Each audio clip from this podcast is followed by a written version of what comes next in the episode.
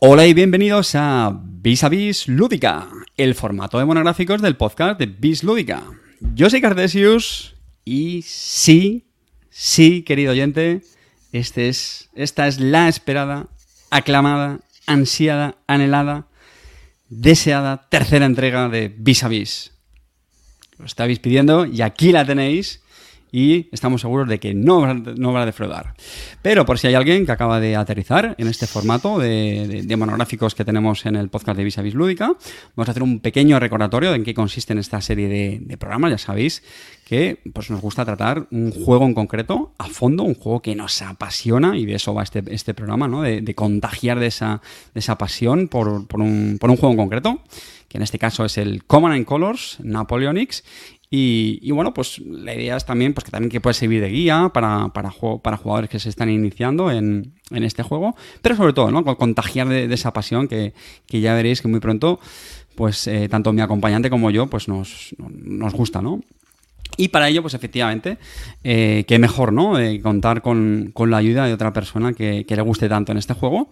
Y en este caso ha sido, pues, eh, por Ángel Rojo, que dicho así, pues seguramente a lo mejor no lo ubicáis, pero si digo gelete, seguro que ya más de uno no se le, se le empiezan a, encender los ojos ¿no? y, a, y a, comenzar un, brillo en su mirada. Señor Gelete, ¿qué tal? ¿Cómo estamos? ¿Qué tal, Carte? Muy buenas noches, muy bien. No sé si eres consciente de que tienes el peso de ser el, el, el, protagonista de este vis a vis que la gente lleva esperando, iba a decir meses, pero yo creo que han sido ya casi años para, para la audiencia. Ha sido una labor social prácticamente, porque cuando fue, cuando hiciste ser último? Hace, hace muchísimo. según Amarillo, hace como tres o cuatro años, pero realmente fue hace.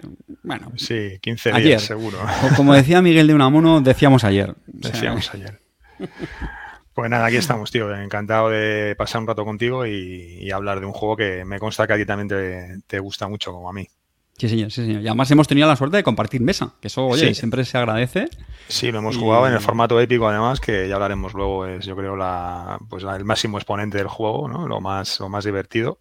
Y creo que además, me parece, no sé si una o dos veces, pero fue una partida de Mecatol que ya hablaremos luego de ella. Sí, Cuando hablemos de tácticas a no seguir, creo que vamos a comentar un par de tus movimientos. haremos la, la, moviola, la moviola. sí, sí, señor, sí, señor. Hay, que hacer, hay, que sacar un poquito de, salseo y, trapo sucio, que eso es lo que vende. efectivamente. Bueno, vamos a hacer una, una, pequeña, muy breve presentación de nuestro, nuestro querido invitado Gelete. Eh, para empezar, como carta de presentación, yo reconozco que me, impactó. Yo sabía que tú eras un, tío pata negra, pero joder, no, sabía que fuiste el baronet número 2 del foro de la BSK, que seguro que muchos conoceréis.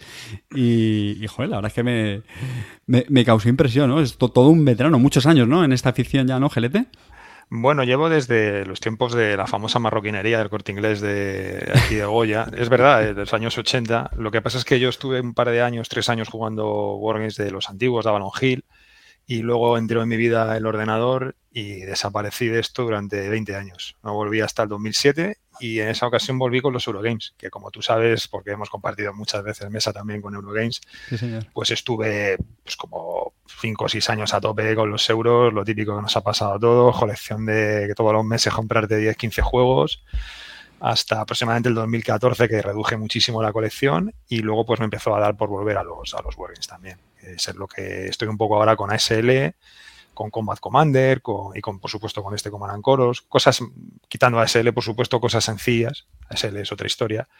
Cosas sencillas, pero que es lo que me permite el tiempo que tengo ahora mismo en mi vida, claro. de, hecho, yo, yo creo que compartimos bastante también en, en, gustos, ¿no? Eh, como tú has dicho, pues eh, yo te considero Eurogamer de, de, culo duro. De hecho, creo que hemos coincidido en alguna partida de, de Brass. Y... Sí, el Brass verdadero. Creo, ¿no? Que ya dan claro. no, es broma, pero bueno. Puñito, puñito, puñito. y bueno, GLT, también, también es conocido en el mundillo por su famoso cubo de Magic, que de hecho también comentamos en el, en el programa de Bislúdica, porque lo jugamos en el, en, casa de Clean este verano, que nos, nos encantó nos lo pasamos genial. Ah, gracias una vez más a, a Gelete por hacer posible ese magnífico cubo de Magic, de un juego del que eres también, ¿no? Eres un gran fanático, ¿no? Hay que estar muy zumbado para hacer un cubo de Magic, ¿no? ¿no? No vamos a hablar del cubo ahora, pero solo decir que no, yo lo que he hecho ha sido juntar diversos cubos, diversos grupos de cartas, pero no es mi cubo, es el cubo de otros que yo he compendiado, ¿no? Nada más que eso. Pero ya no hablamos más del cubo, que luego ya sabes que se meten conmigo. Para nada, que no se atrevan, que no se atrevan. Y no solamente de Magic, sino que también, eh, bueno, no sé si lo hiciste o está terminado el, famoso cubo también de Netrunner, que ya sabéis que es otro juego que a mí me, me apasiona, y a GLD también, ¿no? Está terminado, pero Netrunner, eh, siendo un juego, yo creo que tan bueno como Magic en formato construido, en formato de draft es, peor juego. Eh, por la constricción de, cartas que tienes, tienes tú bien sabes que tienes que llevar una serie de hielos, de agendas. Al final estás, estás tan constreñido en las cartas que tienes poco espacio para, hacer draft. Y hombre, es divertido, pero es inferior al de Magic, eh, sin duda. Sí, sí, sí, tiene, tiene, más handicap. Y por si a alguien le queda duda de que este señor es un amante de, los juegos de cartas, pues también es un, gran aficionado al mus, que es... Pues el, juego por excelencia, ¿no? Estamos totalmente de acuerdo. El juego por excelencia. ¿Qué podemos decir de ese juego, tío? El mejor juego de cartas eh, vamos, es que es una auténtica maravilla. Yo te puedo decir como anécdota que se lo enseñé una vez a, extranjeros que acabaron aprendiéndolo y, flipaban. Ah, qué bueno. ¿Qué fue cuando estuviste en Holanda? Sí, sí, sí, les encantó, tío, y acababan jugando allí con los amarracos, les regaló unos amarracos y nos miraba la gente como diciendo, pero bueno, ¿qué, qué están jugando estos tíos, no? Y bueno, pues las horas, tío, en la universidad, en el instituto, es que yo creo que en horas es el juego que más tiempo he jugado, sin duda sin duda. Totalmente, no puede estar. yo suelo decir que si los eh, estadounidenses hubieran inventado el, el, mus, vamos, del, póker ni se hablaría y, se jugaría en todo el mundo, yo creo, pero bueno, es lo que tenemos. Y bueno, y también quería reseñar, porque a mí personalmente me llama la atención, que es también aficionado al bridge, no sé si con el mismo nivel de maestría que el mus, pero creo que es un, es un juego de naipes también que la gente conoce, pero que yo creo que es muy raro eh, que alguien lo, bueno, lo, practique. No sé si lo sigues jugando con relativa frecuencia o hace, su época. Hace muchísimos años que no lo juego. Eh, en España es un juego muy residual. Hay alguna. Hay jugadores de bridge muy buenos, pero por supuesto no hay la, tradición que puede haber en Estados Unidos o en Inglaterra de, pues, mucha gente allí se reúne el fin de semana a echarse una, una partida de bridge. Es un juego bastante complejo, hay que estudiar una serie de cosas, no, digamos que no es como el mus que se puede enseñar en cinco minutos y bueno, pues empiezas a jugar mal y vas aprendiendo, el bridge requiere el estudio y lo que pasa es que es otro juego que es una auténtica, una auténtica maravilla.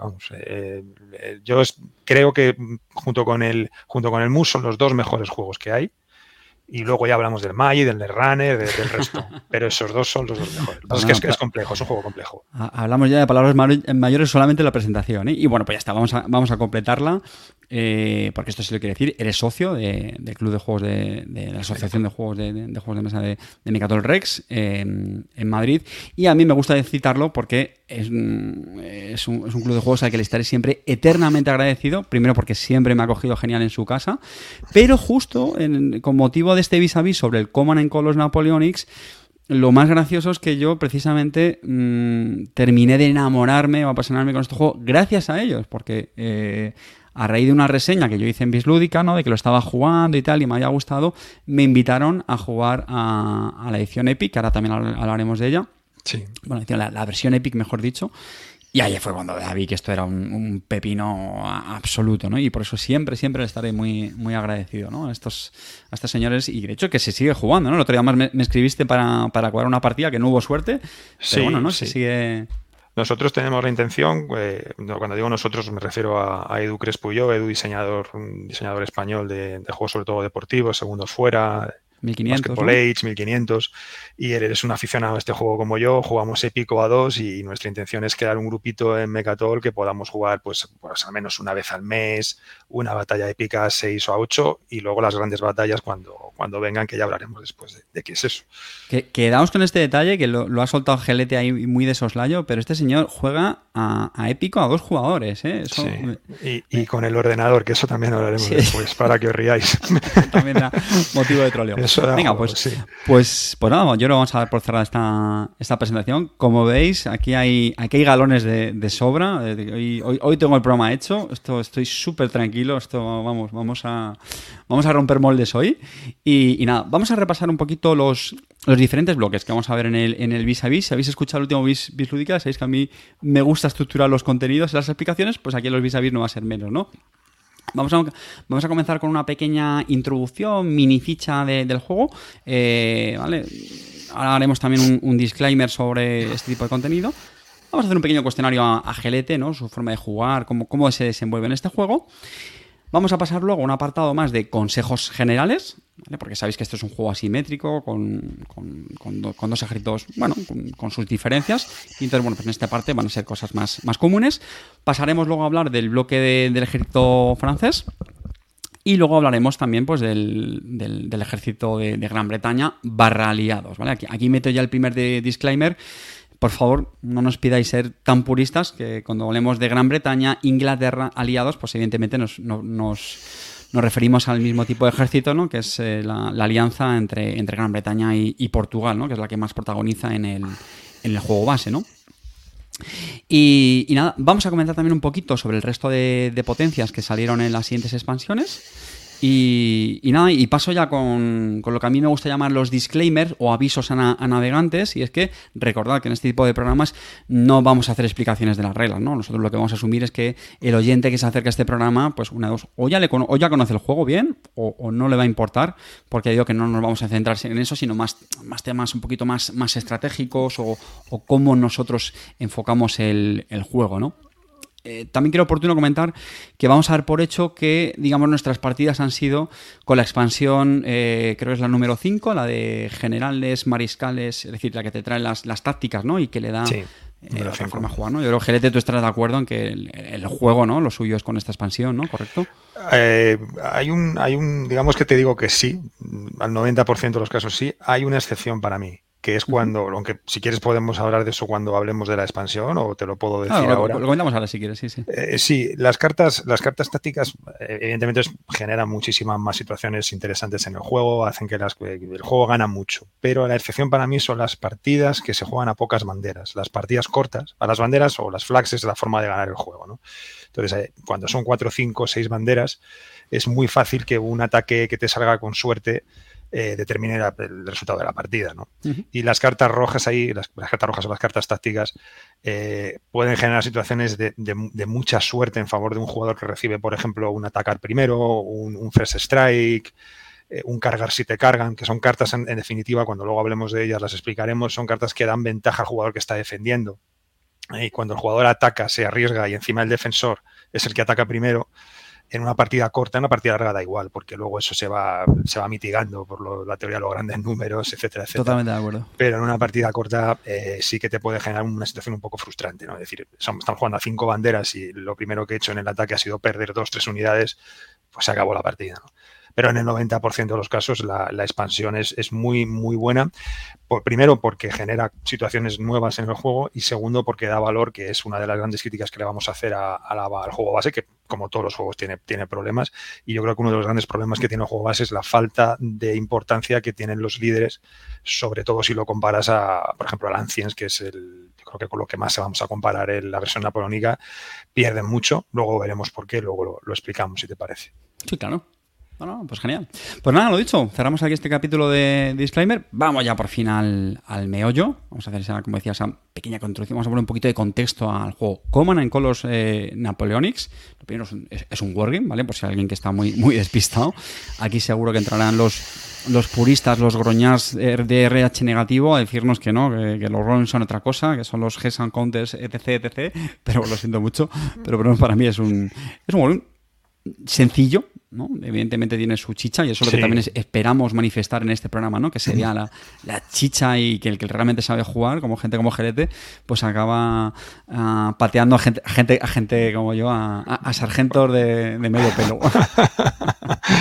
No, es un juego, es, es un juego de reglas muy sencillas, es un juego en el que el azar tiene una importancia muy grande, pero claro, hombre, si esto no es un wargame, pues no sé qué es un wargame, ¿no? Pues, eh, pues, claro. es una discusión un poco vacía también. A mí tampoco me ha interesado mucho esa discusión sobre qué sí que no es un pero en, pero en este caso tengo claro que sí que lo es. Y nada, con, unos bloques de madera preciosos. Estos no son bloques ocultos, como sí que hay en otros Wargames, sino estos son, son públicos, pero a mí me parecen eh, que quedan chulísimos en el, en el tablero. Tú, por cierto, sueles jugar con. No voy a llamarlo escenografía, pero tuneas así los, los tableros, por ejemplo, no sé si las montañas las pones en elevaciones. Eh, simplemente pongo varios, varios hexágonos, entonces lo hago que la montaña aparezca. Exactamente, perdón, losetas, para que la montaña esté como un poquito más alta y, ya está. los bloques son muy chulos, pero tienes que reconocer que es, eh, creo que es el único juego que yo conozco que debería valer más caro de segunda mano que nuevo, porque colocarte los bloques, esto ya lo habréis oído bastante, pero es que es verdad, es un auténtico coñazo insufrible colocar. Yo, tuve la suerte de que cuando, cuando estaba poniendo las pegatinas, mi hija Paula me vio hacerlo y se, emocionó. ¡Ay, papá, yo también quiero poner pegatinas! Digo, toma, hija, toma. Y, las que quieras. No, no, pero las ponía bien, ¿eh? las ponía bien. Ya, ya se maneja y digo, toma, hija, todas las que quieras, toma, ayúdame. Es un rollo, es un rollo tremendo, porque son cientos de pegatinas. Los bloques tienes que, como tú dices, no hay niebla de guerra, o sea, tienes que ponerlo por delante y por detrás. Mejor te lo compras de segunda mano, más barato y te ahorras ese trabajo. Y, luego, luego no cagarla, no, no mezclas las pegatinas, eso también es importante. Esa es otra, es que no te equivoques, que te puede pasar y, y la líes, efectivamente. Pues nada, un juego de 2010, no está mal, ¿eh? tiene ya sus 12 añitos. Eh, y, bueno, lo que hemos dicho, a día de hoy hay publicadas seis expansiones, muy interesante. Hay una séptima en camino, además se anunció hace ya bastante tiempo y me hizo gracia porque justo hace unos pocos días Gelete me escribió un mensajillo, ¿no? ¿Qué me contabas? Eh, bueno, la expansión séptima, que es una, especie de ampliación de, la, de, las batallas épicas, incluye varias batallas épicas y unas grandes batallas que son todavía más grandes que las batallas épicas, esa entró en P500 en agosto de 2019 se fundó el mismo agosto de 2019, porque este juego tiene bastante tirón, es uno de los, normalmente está entre los 10 más vendidos de, de GMT. Eh, y yo realmente pensaba que a lo mejor para esa Navidad lo teníamos aquí. Estamos en diciembre de 2022 y, y este mes es cuando ha pasado de la fase esta de preparación a, a, fase de, está, digamos que ha pasado al tercer nivel, o sea, le quedan todavía otros tres por encima, pero es que se ha tirado en el cuarto durante dos, tres años y medio, que yo pensé que ya no iba a salir, o no, veía que salían juegos nuevos y pasaban por encima, pasaban por encima, y está tardando un horror. Una expansión que, que ya estaba preparada en 2015, porque la expansión quinta tiene menciones en las cartas a cosas que van a salir en la séptima. Sí, sí, sí, O sea que es, alucinante, viene con, con, ocho años de retraso. Pero bueno, no nos podemos quejar, hay material de sobra, tampoco no vamos a morir. Sí, sí, bueno, y ahora es un juego infinito, no sé si coincides en eso. Eh, tiene además una cosa, eh, perdona que te interrumpa, eh, que luego me gustaría hablar, si, si, nos acordamos de ello, que tiene, tiene una, una comunidad que genera batallas batallas creadas por los usuarios, algunas de ellas de verdad no es que tengan nada que envidiar a las originales, es que son mejores que las que vienen en el juego. Ya te explicaré luego un par de ellas que hemos visto últimamente, que añaden al juego un factor que es otra crítica que le haremos, que es la falta del, concepto de tiempo, que es una cosa muy importante en los juegos tácticos, el tiempo del juego como Anan Colors no tiene un número de turnos como puede tener ASL o Combat Commander o Fight Information, ¿no? Eh, aquí no hay turnos. Entonces, eh, aquí lo que te marca que tengas que atacar es un poco las cartas y la artillería. Bueno, pues esta gente ha empezado a generar mm, batallas en las cuales eh, uno de los dos jugadores puede escapar. Por ejemplo, el cruce de Berecina, ¿no? Napoleón intenta irse, cruzar el río.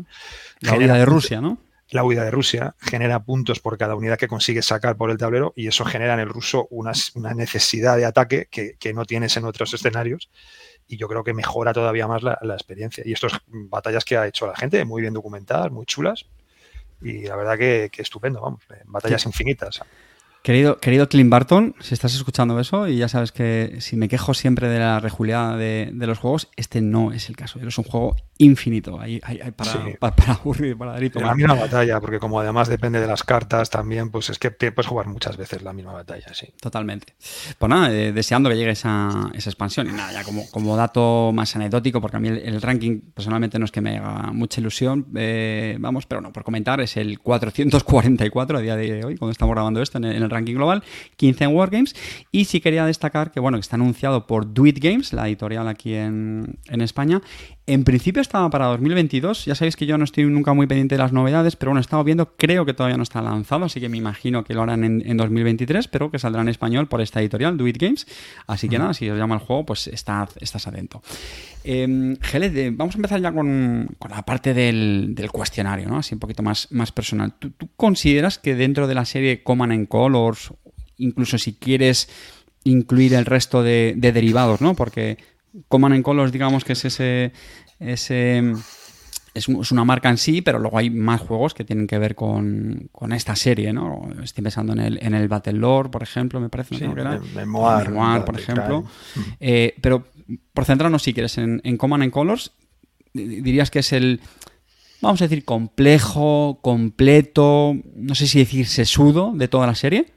No sé si has probado muchos del resto. He probado, he probado Memoir, he probado Ancients, Medieval, Samurai, y, lo que no he probado es ni, ni Battlecry, que fue el primero que sacó, si no recuerdo mal. Y no he probado, que hay gente que habla muy bien de él. Nete siempre le leo que dice que es el mejor. Yo es que no lo he probado. No he probado el Battle, Battle Lore este, ¿no? Que es el de la... Fantástico. No, no, lo he probado. O sea que no te, no te puedo decir. A lo mejor lo es. A, mí, me gusta, me gusta mucho. Yo no lo he probado. Pues si te gusta un día, lo me lo, te lo traes o voy a tu casa o te vienes al club o lo que sea, me lo enseñas porque tengo ganas de, de, probarlo. Me jodería enormemente darle la razón a Netes en algo, pero si no hay más remedio, lo, haré. Estamos de acuerdo. Lo haré. Y de los que he probado, sin duda, el, el, Memoir pues es el más sencillito. Es un juego que para enseñárselo a los chavales o a alguien que acaba de llegar es perfecto, pero a mí se me queda un poco cortito porque le faltan cosas como el Battle Back, es decir, que cuando te atacan tú luego tires dados en defensa. Eh, las partidas suelen ser, por lo menos en el base, a pocas banderas. En fin, está bien. Hasta ahí me quedo, ¿no? Y luego el, el Ancients, que fue el siguiente evolución, a mí me parece que es un juego muy bueno. Es un juego muy sólido, un juego estupendo. Y yo no le digo a nadie, cómprate el Napónico en lugar del Ancients, porque eso me parece dos juegos muy buenos, pero el Ancients sí, eh, perdón, el Napónico tiene para mí tres diferencias con respecto al Ancients que lo hacen siendo solamente un poco más complejo, lo hacen yo creo que un mejor juego y un juego que te ofrece más posibilidades. La primera, si te parece, paso a, enumerarlas. la primera es el, terreno. El, terreno en napoleónico es mucho más importante que en Anciens. No es que tampoco es que te rompa la cabeza, pero bueno, las ciudades, los bosques son de la manera en la que interactúan con los tipos de unidades que tú tienes es mucho más interesante, ¿no? Que la unidad de infantería ligera pueda entrar en un bosque y batallar, por ejemplo, que la caballería tenga penalizaciones terribles contra eh, bosques o sobre todo contra ciudades, el, cómo, cómo actúan, por ejemplo, las montañas, es algo muy diferente y muy importante. Otra cosa que creo que es eh, absolutamente clave en este juego es que cuando tú pierdes fuerza en las unidades, cuando pierdes bloques, cuando luego atacas, pues pierdes fuerza, tienes menos dados. ¿no? Mm. En, en como sabes, si tienes una unidad con un bloque, pues pegas con los mismos dados que si tiene cuatro, porque supuestamente simula la cohesión, y es un concepto que yo creo que saca de SPQR y este tipo de juegos. Que, sin embargo en Apónico no, simula la fuerza y hay muchas veces que tienes unidades con un bloque que, que, van a tirar un dado o incluso ningún dado y lo que tienes que hacer es gastar cartas para sacarlas del frente, evitar que sean bandera porque aquí no existe el ataque kamikaze, o raras veces va a existir, de me da igual, la muevo y tiro con cuatro dados, aunque solo tenga un bloque, pues adelante, aquí no, aquí tienes que sacar esa unidad para atrás y, eso está muy bien. Y luego la tercera diferencia es el tema de los, de los ataques, las, tres peculiaridades que tiene el juego, que son la, infantería en cuadro, que puede cuadrarse contra la caballería, la retirada y reforma no, no es muy importante, y, pero luego sí el ataque combinado de la artillería con unidades, eso cambia mucho el, juego con respecto a Ancients. Ancients tiene una ventaja, no obstante, para mí, eh, sobre todo comparando los dos juegos base. Los líderes en Ancient son muchísimo más importantes. En Ancient hay una cara del dado que, que tiene una cara del líder, tú haces bajas cuando tiras ese dado, eh, si atacas con una unidad con un líder o adyacente a un líder, esto no existe en Napoleónico. Napoleónico esa cara es sustituida por otra cara de infantería y lo que pasa en Napoleónico es que como hay dos caras de infantería en el dado, la infantería cae como una... es carne de cañón, ¿no? Pero es verdad que hay gente que puede echar de menos la importancia del líder en, en Ancients respecto a Napoleónico. Bueno, muy, muy, interesante. En cualquier caso, ambos no son muy, muy buenas opciones y además tenemos la suerte de que ambos están editados en, español. La curiosidad es que antes hablábamos de Do It Games para esta edición en, del Napoleonics. Ancients lo sacó de Vir, que este sí que está ya. Sí, este ya, está, el base, el base ya está. Ya digo que los dos son muy buenos juegos. A mí, a mí me parece que el, punto que tiene por encima Napoleónico le hace más atractivo, pero vamos, que Ancients también es una buena lección. A mí también pasa eso, ¿eh? eh no sé si decir temáticamente o históricamente, me, llama más el rollo napoleónico que, la, edad antigua. También es lo que tú dices, efectivamente. Si te gustan más los romanos o si te gustan más los, franceses de la, de la guerra napoleónica. Sí, y, aparte, no sé si también a ti te pasa, ¿no? Pero yo lo, poco que he visto de las batallas del, del Ancients pues eso, como que me quedan, o sea, más lejos, como que las ubico menos, yo creo, ¿no? Al final aquí, mejor es una chorrada, pero joder, mm, periodo napoleónico la hemos, la hemos tenido en, en, España. O sea, el ejército de Napoleón invadió la península, que creas que no, como que parece que es algo que lo tiene más cerca. Sí, tú has crecido viendo Curro Jiménez en la sí, tele. Eso, claro. no, pero en serio, o sea, que has tenido que una sí, que sí, que a lo mejor la, culturalmente no lo tienes más presente. Yo creo, claro, el abacho, el tal, cual, sí, eh, sí, lo has tenido. No, eh, te digo en serio, lo, has tenido, lo tienes más cerca. Lo tienes no sé, más cerca. No sé cómo no se me había ocurrido meter Curro Jiménez en la escaleta, tío. Esto ha sido un fallo que menos mal que tenemos ahí el gelete para poner el, Es una unidad que debería venir en la expansión española. Es eh, el algarrobo y curro. ya sabes, ya tenemos ahí una, solicitud ahí para, el rediseño. Bueno, eh, te, he dicho antes fuera de antena que te he estado cotilleando el, perfil de la BGG tengo la suerte de, de, conocerle desde hace tiempo, pero digo, bueno, voy a ponerme un poquito al, día por si acaso. Eh, no sé si es actual o no, pero te he visto que lo tienes en el Command and Colors Napoleonics en tu top 4. ¿Esto es correcto? Sí, es, creo que sí, que está el 4, sí. dentro de lo subjetivo ¿no? y, voluble que siempre esto, ¿no? Aquí, yo, no sé cómo consideras tu ranking, pero bueno, nunca se escribe en piedra, yo eh, creo, ¿no? Eh, no, el, ranking mío para, de juegos dentro de lo que quitando lo que hemos hablado de Moose, todas estas cosas de cartas, eh, sería Magic es el número uno. ASL y Command and Color son 2-3 respectivamente y Netrunner pues también está ahí. De esos cuatro juegos para mí son los mejores. Y luego como Eurogame el, el, el Brass, el Age of Steam, Dominant Species, pero cualquiera de esos son intercambiables. Innovation es un juego que me gusta también mucho. Top 10. No, top 10, sé podemos dejar en la, top 10. No sé si tienes en la cabeza el, número de partidas que le has dado, porque esto no, lo hemos preparado, pero... No, yo no apunto jamás las partidas. ¿no? ah, no las apuntas. No, no las apunto, no las apunto. No sé ni, ni en qué día vivo como para apuntar las partidas. Eh, no. Pero yo debo de llevar fácil 100 partidas. Y son, partidas. este juego son, partidas, sí, sí. Y soy malísimo, tío. Y, en tu caso, que corrígeme, que la, mayoría las has jugado al Epic, ¿no? Comentaba. Las mayorías, sí. Sí, sí. Nosotros, eh, cuando descubrimos el épico, Edu y yo, eh, es que es otro mundo. Ya hablaremos. Cuando, cuando hablemos del épico, comentamos. Totalmente. Oye, ¿y tienes alguna algún ejército predilecto? ¿Alguna potencia que te guste jugarla? Así para que la, próxima vez que juguemos juntos ya, ya te la quitaré. A, mí me gusta, aparte de que me, gusta jugar con franceses, que todas las batallas siempre hay un francés, pero aparte del francés, el, ruso es un, es un ejército que me gusta. Además es un ejército que jugar contra él es un dolor de molas terrible porque tiene, eh, tiene unidades especiales, los cosacos, por ejemplo, que, que, que, son muy, muy, particulares en el modo de usarlos, y luego por unas habilidades especiales que tienen sus unidades es muy difícil que se retiren y son un dolor de muelas. Sí, el, ruso te diría. Además esa expansión tiene muy buenas batallas. Muy buenas batallas. Oye, ahora, que has dicho esto me ha venido a, la cabeza una idea y es, eh, ¿crees que hay mucha componente psicológica en el juego? o me estoy flipando mucho? ¿Entiendes lo que quiero decir? Componente psicológica. Hombre, a ver, hay, hay una cosa que está clara. Eh, influye mucho la forma de jugar que tenga tu rival y lo vas conociendo. Edu y yo, por ejemplo, nos conocemos muy bien. A ti te he jugado una vez contigo, pero he escuchado ciertos rumores en Dilúdica. fake news, fake news. No sé, me han comentado que tú eres de la escuela italiana, ¿no? Del catenacho napoleónico. Y la partida que jugué contigo fue una demostración de catenacho. No recordaba. ¿Cuántas, cuántas bajas hiciste tú en aquella partida? Eso no importa. Ah, es que no, me, acordaba bien. Lo que importa es que no te las hagan.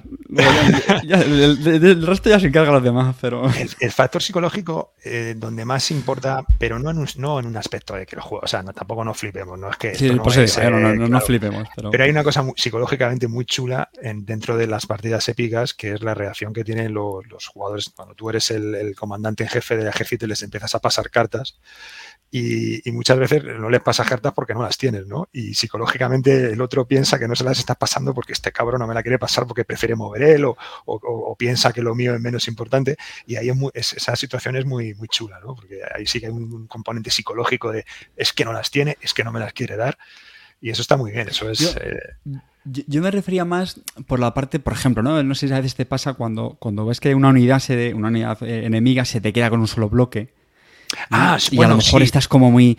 joder, tengo que rematarla, tengo que rematarla. y no sé si a veces te obcecas o al, contrario, ¿no? Que a veces intentas ahí tomar una posición o pegarle con la artillería, ya ves que no cae y no sé si ahí pierdes la paciencia y cambian los planes o... A mí lo que me destroza, tío, es cuando haces un ataque de estos que vas con una unidad de caballería pesada, que tiras cinco dados, que le asumas dos más porque es de guardia, siete dados y tienes ahí dos caballos de mierda de, de los prusianos y sacas seis, seis, símbolos de infantería y un símbolo de artillería y, tío, algo hace clic en la cabeza, y las siguientes cuatro no sabes por dónde están moviendo ya. Y eso pasa, tío, eso sí que es verdad, ese componente sí. Como yo, es como un, como un partido de fútbol, ¿no? Que falla una ocasión clara y te vienes abajo, tío. Y hasta que recuperas el, ritmo un poquito, hay como dos o tres turnos que están noqueados, tío, que, que, son chungos.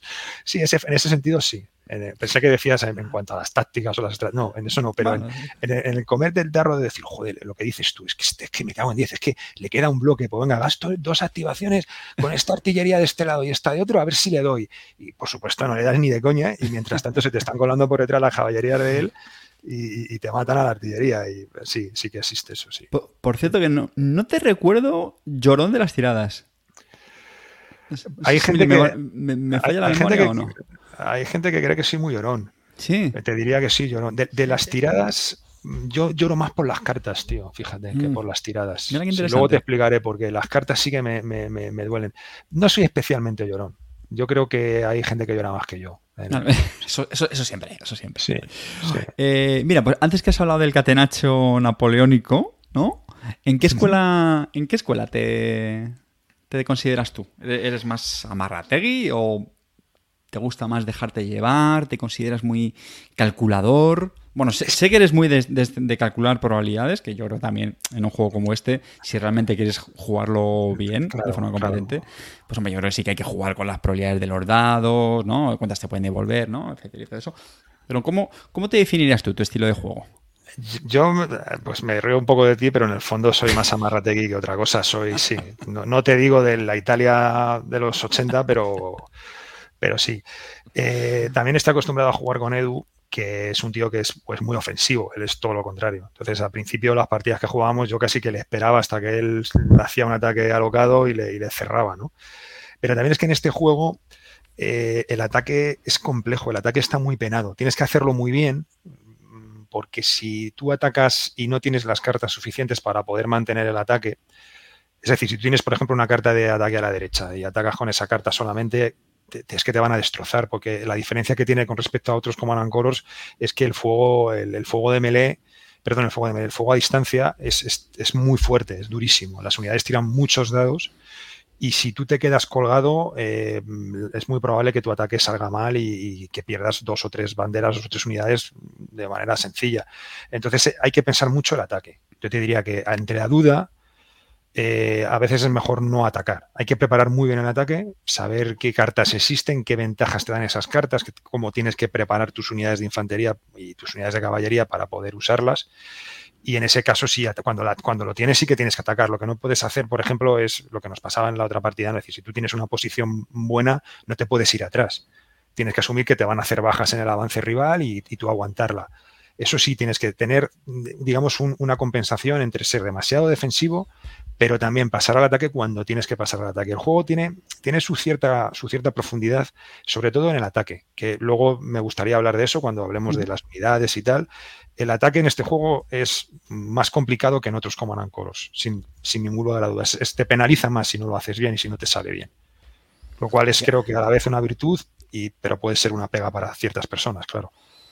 Y una cosa que, suelo comentar es el, también ser paciente, ¿no? No, precipitarse. Es que la clave, yo creo que la clave del juego es, es, preparar tu mano para poder mantener un ataque como mínimo te diría dos y eh, mejor si tienes tres cartas que puedan defender, seguir presionando ese ataque porque si no lo vas a pasar muy mal. De hecho, mira, estamos hablando de, un juego napoleónico y yo soy una persona que me gusta mucho las citas de personajes históricos, ¿no? Y Napoleón Bonaparte tiene una que me gusta mucho, es nunca interrumpas al enemigo cuando esté cometiendo un, error, ¿no? Y creo que también viene un poco al, caso de, esto. Oye, antes has hablado de, los escenarios de, la expansión del ejército de Rusia, que decías, ¿no? Que tenían muy buenos. Eh, ¿Tú consideras que más o menos los escenarios están equilibrados o te ha pasado de jugar algunos de decir, usted digo, esto es imposible. Aquí, evidentemente, metemos la, aclaración, ¿vale? Por si alguien no lo conoce, que es verdad que en este juego lo habitual es hacer un partido de ida y vuelta, ¿no? Es decir, jugar. Los dos jugadores juegan cada uno con una potencia y luego se intercambian. Y bueno, pues ahí se hace la diferencia de, de banderas de una partida con la otra, ¿no? Pues para, en esos casos en los que a lo mejor esté muy descompensado, pues así se, se mitiga, ¿no? Pero como curiosidad, ¿no? Tú, yo creo que has jugado muchísimos escenarios. Mm, ¿Cuál es tu percepción? O sea, ¿tú crees que más o menos están? ¿Hay de todo un poco? Hay de todo un poco. Hay escenarios desequilibrados eh, y hay muchos escenarios que están mm, bastante equilibrados, de hecho. Eh, y yo creo que eso no es malo en realidad. El problema sería que todos estuviesen desequilibrados. Eso, aunque lo puedas compensar con la ley de vuelta, hombre, em, siempre es un poquito más artificial, ¿no? Lo bonito yo creo también es que puedes jugar solo una partida y que, y que, el escenario esté equilibrado. Hay bastantes escenarios equilibrados. Además, con las expansiones, a medida que fueron saliendo expansiones, eh, pues eh, salieron más escenarios eh, que son, tienen el mismo porcentaje de victorias para un bando que el otro. Hay una página web, no recuerdo ahora el... el es Command en Colos, Command Tienen, tienen, porcentaje en cada mapa de victorias, de derrotas, y hay muchos mapas que están en 55-45, 60-40. Bueno, eso es bastante equilibrado. Luego hay otros mapas, por ejemplo, todo lo que rodea la expansión española, pues hombre, hablaremos de ello ahora, ¿no? El ejército español es un ejército complicado de llevar, es más débil que el francés. Muchos de esos escenarios están desequilibrados en favor de, del francés. Pero bueno, también se pueden usar para, por eso, para ir de vuelta o para, practicar, para enseñar a alguien. Y luego, volviendo a lo que decías antes, depende también de cuántas, a cuántas banderas se jueguen. Es más fácil jugar y de vuelta una partida de cuatro o cinco banderas, pero si te coges un escenario de 12, pues ese día ya no solamente vas a jugar, digamos, una de las dos partidas. Entonces ahí es ideal que ese escenario esté más equilibrado para que tengas una experiencia agradable en esa tarde, ¿no? Mira, No, no, sí, que jugar a dos, ahí de vuelta 12 banderas, eso en el mismo día es, es inviable, ¿no? Sí, sí, eso ya es más. Vamos, yo con mi vecino sí que suelo hacer el ida y vuelta, pero porque jugamos todavía los del base y eso sí que. De hecho, una partida, yo creo que hora y media o un, sí, más o menos. la, clave, la clave de este juego, el, clic te hace, de este y de todo este tipo de juegos, es cuando tú no tienes que andar mirando, que eso es una cosa que sí que me gustaría eh, decir a la gente, por si se compran este juego o el Ancients que tengan paciencia, porque al principio se hace lento, porque tú atacas, tú no sabes cuántos dados tira esto, esto que es, un bárbaro, un guerrero, una guardia, un tal. Pero cuando eso hay ayudas eh, en internet bastante buenas, incluso alguna mejor que la que Sí, sí, mejor, totalmente. Y cuando tú interiorizas eso, cuando tú dices esto tira cinco dados, eh, menos uno, son, el juego ha volado, tú, tú, lo sabes, tú lo has visto que cuando has aprendido cuántos dados tira cada unidad, cómo mueven, eh, ves que quitas, quitas muchísimo tiempo y al final es que se te, se te van una hora y media una partida, efectivamente. Totalmente, yo, lo conté en, en Bislúdica, la primera vez que jugué a este juego, no es que no me... Bueno, me dejó frío por eso, precisamente por eso, porque los dos no teníamos mucha experiencia. Bueno, la, otra persona, Zoro, no sé si había jugado una partida 2 y es que nos pasamos todo el rato viendo modificadores y eso pues te, te, influye. Pero bueno, luego está el caso de Amarillo, que lleva no sé cuántas partidas y todavía es incapaz de, acordarse de... ¿qué, vas a pedir Amarillo? Bastante que respira. Oye, has hablado antes de, de escenarios para, principiantes. ¿Hay alguno que se te venga así a, la cabeza? O... A, mí me, a mí me gusta mucho el escenario de Busaco que es un escenario de la. Bueno, por supuesto, el escenario del, del base. ah, del base. No, no, no, del, no del base, porque para épico no. El épico para principiantes nada. Bueno, sí, sí, es muy heavy eso. claro, claro, no, no. Eso cuando ya hayas jugado muchas partidas, a, bueno, muchas, a ver, con cuatro o cinco partidas al base puedes. Pero también para el épico necesitas tener una cantidad de material del juego que, que de momento, de hecho, en España. Yo no sé ni si están disponibles ahora las expansiones de GMT. Está muy complicado. Por eso te digo, o sea, eso olvídate. No, el, señor que se compra el base llega a casa, ¿qué jugamos? Yo creo que Busaco es un. Hay dos batallas de Busaco, si no recuerdo mal, en el, base. Y evitar el efecto, el efecto del Fat Lipki, este del primer escenario del Combat eh, Commander, que sabes que es el de los rusos, estos que tienen que bajar y tomar una posición. Y es un escenario que, como es el primero, pues todo el mundo jugábamos y no es el mejor escenario para iniciarse porque pues no tienes artillería, etcétera. Aquí el, primero te refieres. Claro, el primero de Sí, sí, el, primero de base eh, el primero, del base aquí, el primero del base aquí es un escenario que es muy complicado como inglés porque es una posición en una, en una montaña de los franceses que se llama Rolica, si no recuerdo mal. Sí, sí, sí. sí Rolica o es una palabra portuguesa. Sí, con C cedilla. Sí, la cedilla portuguesa y esa batalla es, es muy difícil porque el, el, el, inglés tiene que, que como pierda las, las, tropas portuguesas, que son tropas pobres, está perdido. Entonces, como primera batalla es un, es un poquito mejor irse a Busaco, que yo creo que está más nivelada, que tiene más tipos de unidades y yo recomendaría cualquiera de datos de Busaco. Sí, señor, estoy echando un vistazo ahora y sí, sí, sí. Sí que tiene, tiene buena pinta este, este escenario. ¿Vale? ¿Y alguno que te, que te guste, que le tengas especial cariño, que hayas disfrutado muchísimo jugándolo? Que... Yo las dos, hay dos, te voy a decir las dos batallas que más me gustan jugar. Lo que pasa es que aquí sí te tengo que decir que son épicas. Son batallas épicas, que son Austerlitz y Borodino. Son dos somantas de palos. Eh, además las hemos jugado muchas veces y, y según parece mentira, tío, como las, las, posiciones son estáticas. Hombre, en, Borodino está la madre Rusia que te puede cambiar un poquito la configuración del ruso, pero al final el 90% es lo mismo. Y lo que hacen las cartas hace que las partidas cambien completamente, porque a veces vas por el franco izquierdo, a veces te telgai por el centro, otras veces vas por, por, los lados. Según las cartas que tienes, te tienes que hacer a, a, la batalla y cambian mucho. Y son mis dos batallas favoritas. Y luego me gustó muchísimo el otro día. Eh, jugamos la de la de Berecina, me encanta ese, esa inclusión del factor, el factor tiempo. El factor tiempo es algo importante, es una crítica, si te parece, te lo digo ahora porque si no... Sí, sí, claro, claro, claro, Los juegos tácticos en general tienen un factor tiempo que es muy importante. Tú juegas un mapa de ASL y una de las primeras cosas que te tienes que preguntar es cuántos turnos tengo para tomar esa posición o sacar a estos tíos por este sitio. Tal. Con Back Commander lo mismo. En, en en Command, en Command and Colors en general, no hay un factor tiempo. O sea, teóricamente tú y yo nos podemos sentar en la mesa, abrir una MAU, sí, abrir otra MAU es. y quedarnos, caernos encima del tablero, ¿no? ¿Quién ataca? Hay una variante, discúlpame, creo, que es una variante, no sé si ni siquiera es oficial, me parece, y creo que era que cuando se juega en la carta de comando, en, me parece que era el Scout, la exploración o tal, como que mmm, era como una especie de contador para que acabara la partida o algo así, creo. No, no, no te oficial, oficial no es, no, oficial, oficial seguro es. que no. Oficial seguro que no. la vi y era como una especie de, por poner algún tipo de, de, de temporizador al. Habría al juego, que ver cómo afecta eso al equilibrio o, de los. O le daba un punto a lo que se suponía que era el bando defensor o algo así, me parece. Hay, hay dos elementos que solucionan eso en parte. Uno, uno lo soluciona que es el buen diseño. Ya te digo, Berecina, todos los mapas que tienen, porque hay mapas que tienen un factor tiempo. Por ejemplo, hay un, hay un Waterloo que el factor tiempo es la llegada de los prusianos. Entonces al francés le interesa, porque cuando llegan los prusianos acabó Waterloo, ¿no? Entonces eso obliga al francés a ser, a ser agresivo. Eh, Berecina obliga al ruso a ser agresivo. Eh, hay otra que estamos jugando que no recuerdo ahora el nombre, que es al contrario. El francés, el que puede sacar las tropas es el ruso, el francés tiene que atacar. Eso por un lado, y es la mejor solución.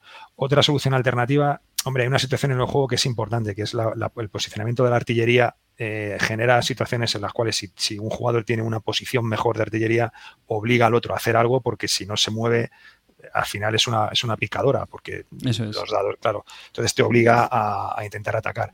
Pero es verdad que, que, en los mapas en los que hay ese factor tiempo, yo creo que mejoran todavía un poquito más el juego. Aunque en realidad, Carte, yo no sé si te ha pasado a ti, pero yo nunca me he sentado a jugar y, y, he sentido esa situación de decir, pues no me voy a mover, pues voy a esperar. No, al final Totalmente. te la carta. No es un juego, tío, y, y, no lo piensas. Empiezas a mover tus tropas, ves eso, por dónde eso, puedes ir, qué cartas tienes y no te paras a pensar eso, porque eso es un poco triste, que, tío. Eh, que somos, pero, somos amarrateguis, pero hasta cierto punto, ¿no? Pero, pero nos queremos divertir, no nos sentamos ahí, no, atácame tú, que bueno, jodas, tío. Eh, al final te mueves y tiras para adelante. Mira, a mí, a mí de los escenarios épicos, uno que lo juego bastante, de hecho no se lo he jugado como tres veces, a ver qué te parece a ti, es el de Vimeiro. Sí, lo, claro, es un escenario típico. Lo hemos elegido también por, por, por, lo típico. A ver, entre los épicos lo que ocurre es que hay los escenarios, pues claro, este, incluye todas las expansiones de ejércitos, ¿no? Entonces, claro, si, si no las tienes, y también por la gente, ¿no? Por si le introduces en el formato épico, eh, pues normalmente, por, por, por, simplificar, ¿no? Eliges uno donde solamente jueguen eh, Francia contra aliados, ¿no? Eh, Gran Bretaña y, y, Portugal. Y Vimeiro, de los que hay a mí personalmente, me, la verdad es que me gusta mucho. Me parece muy, muy chulo cómo está planteado esa división. Que la tiene, división, ¿no? claro, el bosquecito, si no recuerdo mal. Los montecitos esos que tienen ahí. Y luego tienes una cosa muy poblados. interesante. Muy interesante, los ingleses tienen otro factor que sumar a lo que hemos hablado de la artillería en cuanto al factor tiempo, que es que son las unidades de rifle, que son las únicas sí. unidades de infantería que tiran a tres. Normalmente el rango de las unidades de infantería es de dos. La única unidad del juego que puede tirar a tres es la unidad de rifle. Esa unidad en este mapa obliga al francés a hacer cosas porque si se queda quieto, el, además es que el inglés tiene una potencia de fuego tremenda y le acaba sniper. sacando del mapa. Claro, de, sí, es sniper, de, eso es. De sniper. Eso es. Entonces eso al francés le pone un reloj porque al final si no va a perder unidades y tiene que moverse y tiene que atacar. Ya te digo, es una crítica que se le puede hacer al juego, que entiendo que haya gente que, se lo haga, pero yo en la práctica luego tampoco la no, he notado nunca esa sensación. Nos hemos sentado, nos hemos puesto a jugar y al final uno ataca. Y, y lo bonito del juego es atacar bien, que luego hablaremos de eso, ¿no? Atacar bien es lo complicado. Y, un último punto, decía que he jugado tres veces y las tres partidas han sido muy diferentes, ¿eh? que es otra cosa que a mí que también me, encanta del juego, ¿no? Es decir, juegas el mismo escenario tres veces y de vuelta, ¿eh? Lo, he hecho en... Sí, vosotros jugasteis, ese, fue el, que jugasteis contra, contra Gonzalo y contra Chema Bapundi, Sí, yo lo jugué, la primera que juraría que con Megatón, lo, vamos, sí, lo jugué seguro la famosa partida con los chicos del, Mambo, con, Gonzalo, Gaceto, Joel y, Chema Pamundi, que estuvimos clean amarillo yo, ese fue el, el de Vimeiro. Y también en el, en, el Reino del Norte, en, el Club de Alcobendas, juraré que ese también fue el que, el, que elegimos. Ya te digo, yo me lo paso siempre muy bien en, todas ellas. Cada partida es diferente por las cartas, por, lo, por las situaciones que tienes, porque a lo mejor en una partida tienes un montón de cartas de atacar por el centro, o, tienes marchas forzadas, o, tienes grandes maniobras. Es que es, muy distinto. Mira, has comentado las cartas y, justo te quería preguntar ahora por, por eso. ¿Tienes algún, no sé si decir top 3 o predilección de Hablamos si quieres primero de las cartas de, no sé si le llamas tú de comando, de orden, no sé cómo las... Bueno, si te digo cómo la llamo... Las comas, ¿no? cartas negras y cartas rojas, que son las fundas que tengo en cada carta, pero sí, cartas de comando, sí, bueno, eh, a ver, yo un top 3, mm, a principio de la partida una carta que está muy bien es la gran maniobra, sobre todo en, sobre todo en épico, obviamente, porque como el mapa es más grande, hay una cosa que está mm, casi en todos los mapas de este juego, las unidades de la guardia, las unidades de granaderos, las unidades fuertes, digamos, están normalmente en segunda línea o incluso en retaguardia. Poder mover esas unidades es un consejo que le doy a todo el mundo, es una cosa que le suele pasar a la gente cuando empieza a jugar este juego. No mueve a sus unidades de élite, no utiliza órdenes en, llevar esas unidades a, la primera línea y al final acabas perdiendo la partida y tienes una preciosa unidad de la guardia joven y otra de la vieja guardia y no las has usado. Eso lo tienes que usar. Pero claro, se mueven de uno en uno porque son gente ya ya, ya, ya, tiene una edad, claro. Y, y tienes que llevarlas arriba, sobre todo en épico, pero también en batallas normales es complicado. La gran maniobra te permite mover cuatro unidades de infantería hasta cuatro hexágonos, pues imagínate. eso, es una pasada eso, ¿eh? claro, eso al principio, luego al final... Blitzkrieg. Claro, lo que pasa es que no puedes atacar, por ejemplo. Entonces, ¿qué pasa? Que cuando llevas una, llevas una partida de... Eh, digamos que, espérate, que se me ha puesto aquí un anuncio al monitor y se me ha ido la pista. Estas son las cosas, las cosas del falso directo. Me dice presiona OK y no sé dónde coño está aquí. ¿okay? Ah, espérate, ya, ya lo tengo, creo que ya vuelvo. Ya estoy. Bueno, el, falso directo, la hostia, tío. Que estaba así, que cuando, cuando empiezas la partida te viene de puta madre, porque dices, joder, muevo esto para el frente y tal, pero en la mitad de la partida tú no quieres ya grandes maniobras. Tú lo que quieres son las otras dos, creo yo, del top, que son la carga de bayoneta.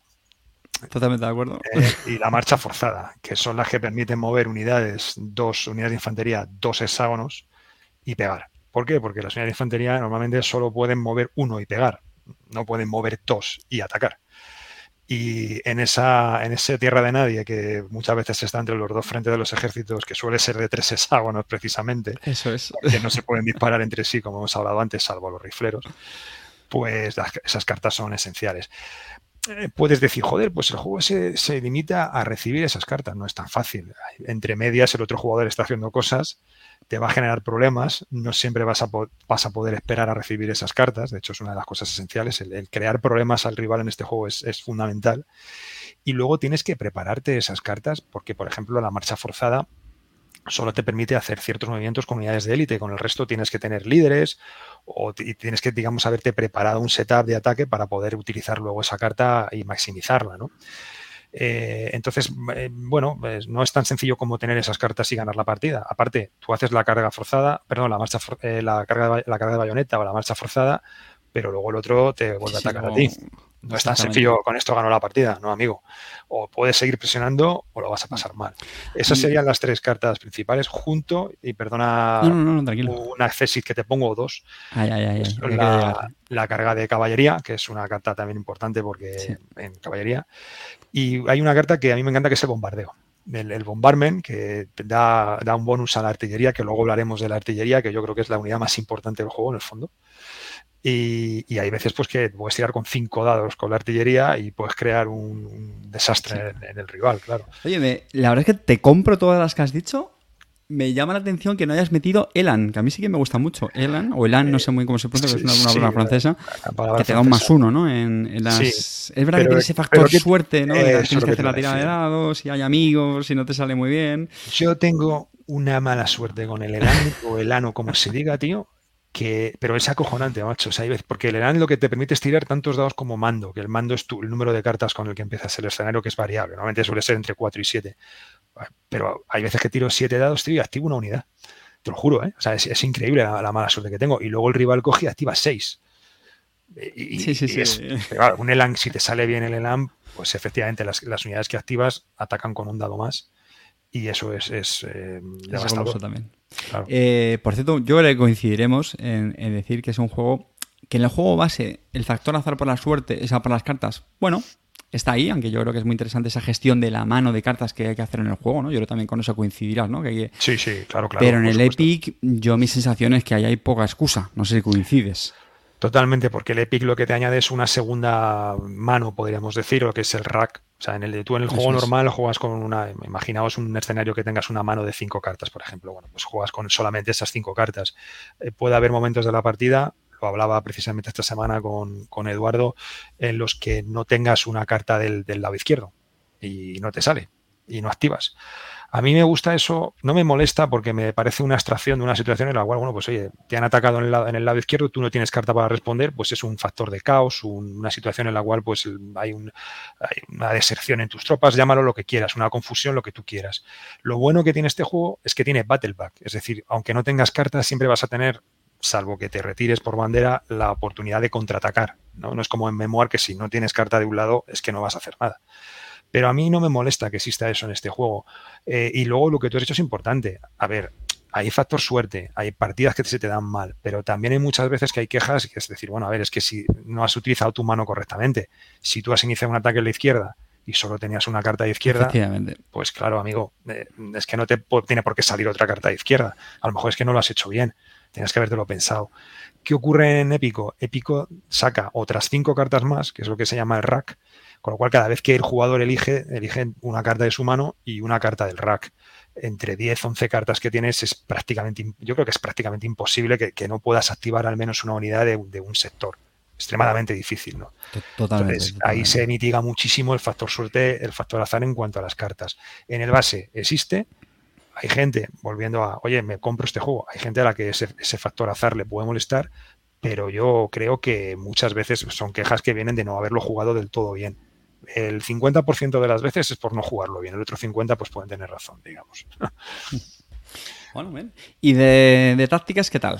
¿Cuáles así son las que más te, gusta tener en, mano? Evidentemente, me imagino que algunas son contextuales, ¿no? Bueno, en general, esto no, lo he dicho en los disclaimers, pero evidentemente todos los consejos o, todo lo que digamos aquí, pues siempre está sujeto ¿no? al momento de la, de la partida, ¿no? Yo creo pocos consejos serán de esto de, escribir en piedra y que apliquen en todas las situaciones. Sí, además yo soy un yo soy un pobre diablo, vamos, no, no claro que decirte que esto ni que yo fuese aquí Clausewitz, ¿sabes? Que, luego van a ir a, a, pedirte cuentas, ¿eh?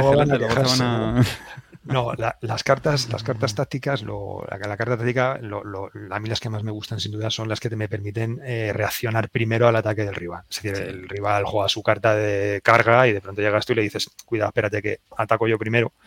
El Strike ¿no? Creo que hay dos. Una creo que es Strike First y no sé si otra con la infantería, creo, ¿no? Hay varios tipos. Hay, hay dos cartas, eh, bueno, por tipo hay, hay cuatro en realidad. Hay una que te permite hacerlo con cualquier unidad.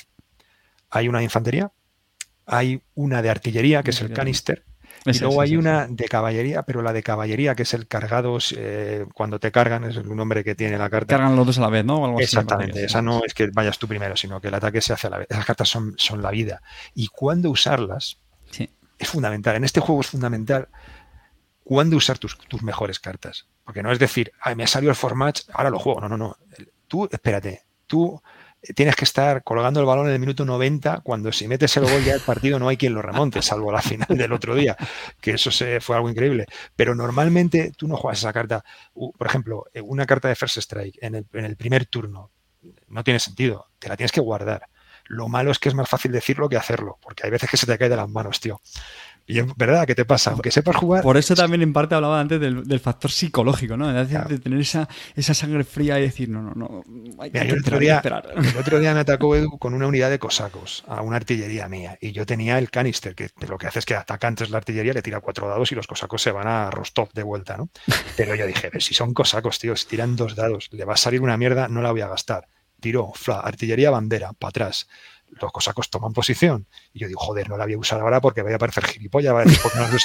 Eh, pues sacó dos artillerías, a tomar por culo la artillería. Y claro, y tú diciendo, la madre que me parió, tío. Y si hubiera jugado la carta, seguro que no me hubiera valido para nada. Pero, claro, eso mola, tío. Eso son cosas que me gustan en el juego, ¿no? Qué bueno. Oye, ¿y alguna alguna. Bueno, perdón, no sé si me has dicho al final. Bueno, me has dicho las, las que más te gustan. Las cartas, sí, las de ataque. Y luego hay alguna carta, hay cartas que son. Eh, esas siempre son buenas. Y luego hay alguna carta que contextualmente, en un momento dado, es la vida. Hay una que es la reposición de artillería, porque luego hablaremos de la artillería. Mover la artillería en sitios clave es fundamental. Sí pero va también de uno en uno, salvo la de caballo que va de dos en dos, pero te cuesta moverla. Además, en muchos mapas de, este juego eh, hay un bloqueo brutal de unidades, tienes un montón de unidades que tienes que pasar por medio. Eso parece la M30 un día de lluvia, ¿no? Y, y claro, esta unidad, esta carta te permite reposicionarla de una manera muy libre y es una carta que está muy bien, parece que no es muy buena, pero luego está, está maravillosa. Y luego hay un montón de cartas que eso lo hicieron muy bien en esta expansión, porque ellos se dieron cuenta, yo creo, de que los líderes estaban un poquito dejados en, el base, y en esta carta, en esta expansión metieron muchas cartas tácticas que tienen que ver con líderes. Permiten activaciones extra a los líderes, tirar dados extra a los líderes, y son cartas que, a mí me gustan. Tengo una carta que odio. La carta que menos me gusta del juego. Interesante. Sí, es una carta que se llama, creo que bueno, son dos cartas. Una es eh, Short Supply, que es como falta de suministros, y la otra no me acuerdo cuál es. Son cartas que te permiten coger una unidad del enemigo y decirle, ponte la, la coges del frente y dices, ponla al final de tu, de tu tablero y la contraria, que es la que te la puedes jugar también contigo, ¿eh?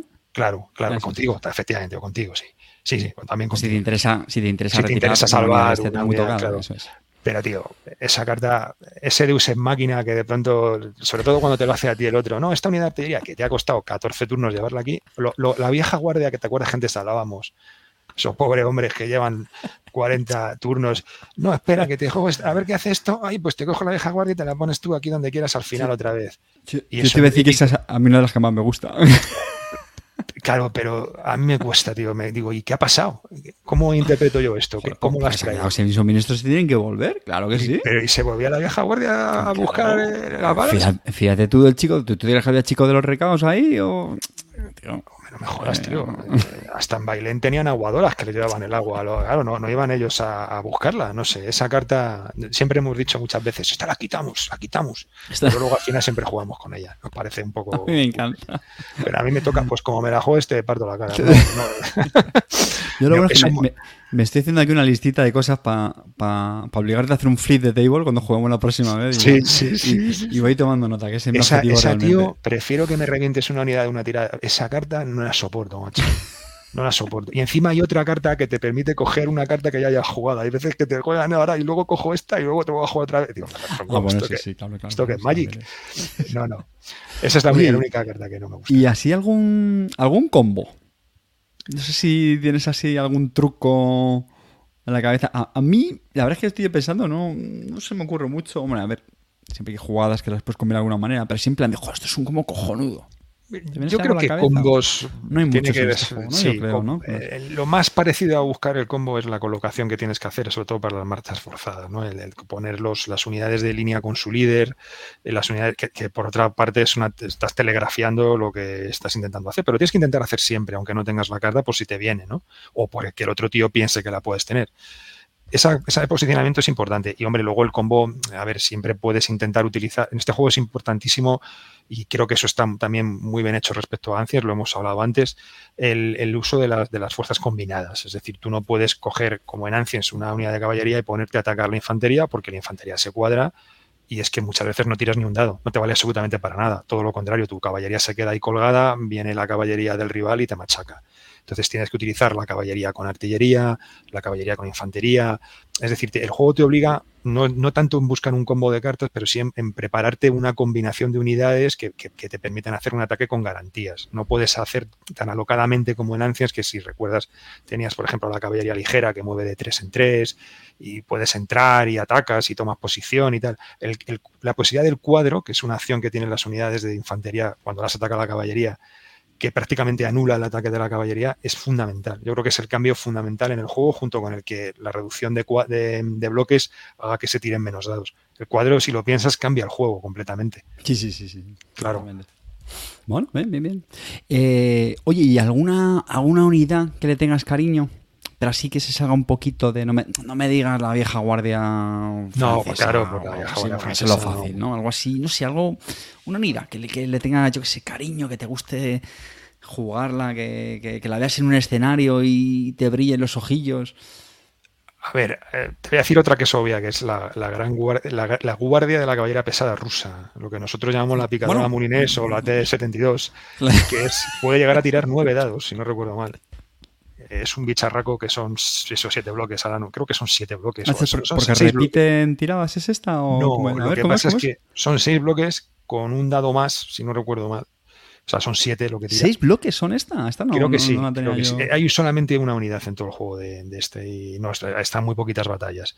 Y, pero claro, dices, hostia, son seis más unos siete. Como luego si juegas carga de caballería, que la carga de caballería te da un dado extra, dos si de la guardia, pues estás tirando nueve dados, ¿no?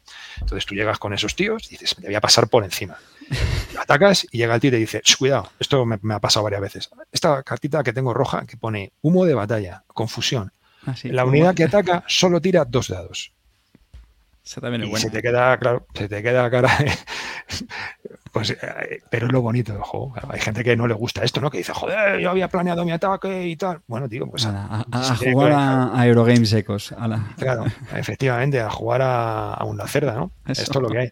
Esa me mola por lo brutal que es, ¿no? Y luego mm, hay, una, hay unas unidades, tío, que a mí me, conseguir una baja con esos vale como doble bandera. Casi tenemos que hacer una regla que las habrás jugado, las habrás sufrido. Bueno, creo que en el escenario que jugamos estaban que son todos los milicianos estos, la milicia, ¿sabes? que, se van para atrás, bueno, les soplas y se van corriendo. Claro, hacer una baja con esos mendas a... Yo cuando la veo en el mapa digo, joder, no me jodas, tío, es mejor no tenerlas. Pero de vez en cuando, si no, sobre todo si no si, es en, rango a distancia, pues tiran sus tres o cuatro dados. Y de vez en cuando haces una baja con ellos, tío, y, te sientes como digo, porque, te sube la moral. Debería valer doble esto. Pero sí, son, son malos los cabrones de los milicianos, tío, son, son malos, porque se van tres para atrás cada vez que les atacan. Y claro, como llegan al final y cada vez que no responden bandera van perdiendo bloques, pues al final es un desastre. Recuerdo que en la eh, partida nuestra los tenías tú, además. Sí, sí, sí. bien, bien, seguro. Seguro los bien reguardaditos. Fuiste el mejor general austriaco porque toda tu gente volvió a casa. No perdiste a nadie. Es verdad, ¿eh? Te iba a preguntar también por la, por la unidad que más temes. La verdad es que esta que me has dicho, justo la, la picadera Molinex rusa que me has dicho, me ha hecho muchas gracias el T-62. Pero bueno, pues si quieres por, por cambiar otra. Otra que cuando la tienes enfrente, a lo mejor como que te obsesionas mucho con ella. O... Yo, me obsesiono mucho en general con las artillerías. Sé que no es una respuesta muy original, que te digo, pero más que las artillerías, tío. Eh, para mí la clave, además es que eh, lo bonito también de estos juegos es que cada persona los, juega de una manera diferente, ¿no? No es lo mismo jugar, de hecho, si juegas siempre contra la misma persona, el juego se corrompe, ¿no? Porque caes en las mismas manías. Y lo he jugado con mucha gente, pero sobre todo lo he jugado con Edu, y es que Edu es un maestro jugando con la artillería, tío. Hace cosas que, no creerías con la artillería. Y entonces me ha creado como una obsesión de ver dónde están las artillerías rivales y si puedo incluso a veces he llegado a hacer ataques en plan cargada de la caballera ligera de ataque para, para por lo menos, eh, es muy importante que la, artillería pase a tener solo un bloque. Con un bloque ya te ataca menos. pero con tres, dos, claro. Entonces, la, artillería yo creo que es fundamental. También por el tempo que hablábamos al principio, porque las posiciones de artillería que, tienen un buen ataque sobre tus unidades de infantería, al final te obligan a usar cartas en, moverte. Son un, grano en el culo porque si no te mueves te van a causar bajas. Y por eso la artillería es la unidad que más, que la que más me fijo. Y luego, bueno, aparte, otra unidad que, es especialmente, me parece un poco rollo de jugar con, bueno, rollo en el buen sentido, que decir, que, me, que la temo, ¿no? Que me, preocupa son las, las unidades de infantería ligera inglesa que sabes que tienen cinco bloques. Cinco bloques, sí, señor. Y un más uno. Ahí y un más uno en rango. O sea, imagínate, como contra la infantería eso es terrible. Sí, no, y lo que hemos comentado antes también, que se, se te meten en un bosque, atacan, se quedan ahí luego ya bien resguardecidas. sí, sí, totalmente. A mí también se mueven dos en dos, con lo cual tiene una movilidad estupenda. Es una unidad mm, que temo mucho. Sí, señor. Pues, eh, querido oyente, mm, ponte cómodo porque esto ha sido, no voy a decir el aperitivo, pero bueno, ha sido introducción y, aquí este pequeño cuestionario que le hemos hecho a, nuestro Edecán Gelete, que yo creo que realmente está a, la altura de, de, Mariscal de Campo. Sí, bueno. Pero, pero oye, llevamos una horita de, programa y, qué sensación de que vamos a estar cuatro horas más, Gelete. Menos mal que me has dicho que no tienes límite de horas esta noche, que no, que no madrugas, porque estoy viendo que vamos a estar aquí saboreando este juego hasta, hasta, hasta el amanecer. No, pero, Espero que no lleguemos a, tanto, pero oye, de verdad que. A lo mejor otras cosas al amanecer, Carte. De... no, quedamos y a otras cositas. Un ratito más. Venga, pues vamos con el, con el bloque de lo que hemos llamado consejos generales. Hemos dado ya algunas pinceladillas a lo largo de la charla, eh, pero bueno, vamos a ir también. Eh, tocando. A mí una cosa también que tenía muchas ganas de preguntarte y es que si tú en las partidas digamos como que si aplicas, no sé si la palabra es metodología, ¿no? Bueno, puede ser estrategia también, ¿no? Es decir, ¿cómo, cómo planteas tú una partida de Epic, ¿no? Es decir, ¿qué, ¿qué flujo sigues? Es decir, ¿haces un trabajo previo o, bueno, ya cuando empieces según la las manos de cartas con las que empieces? Eh, eh, ¿Me entiendes a lo que me refiero?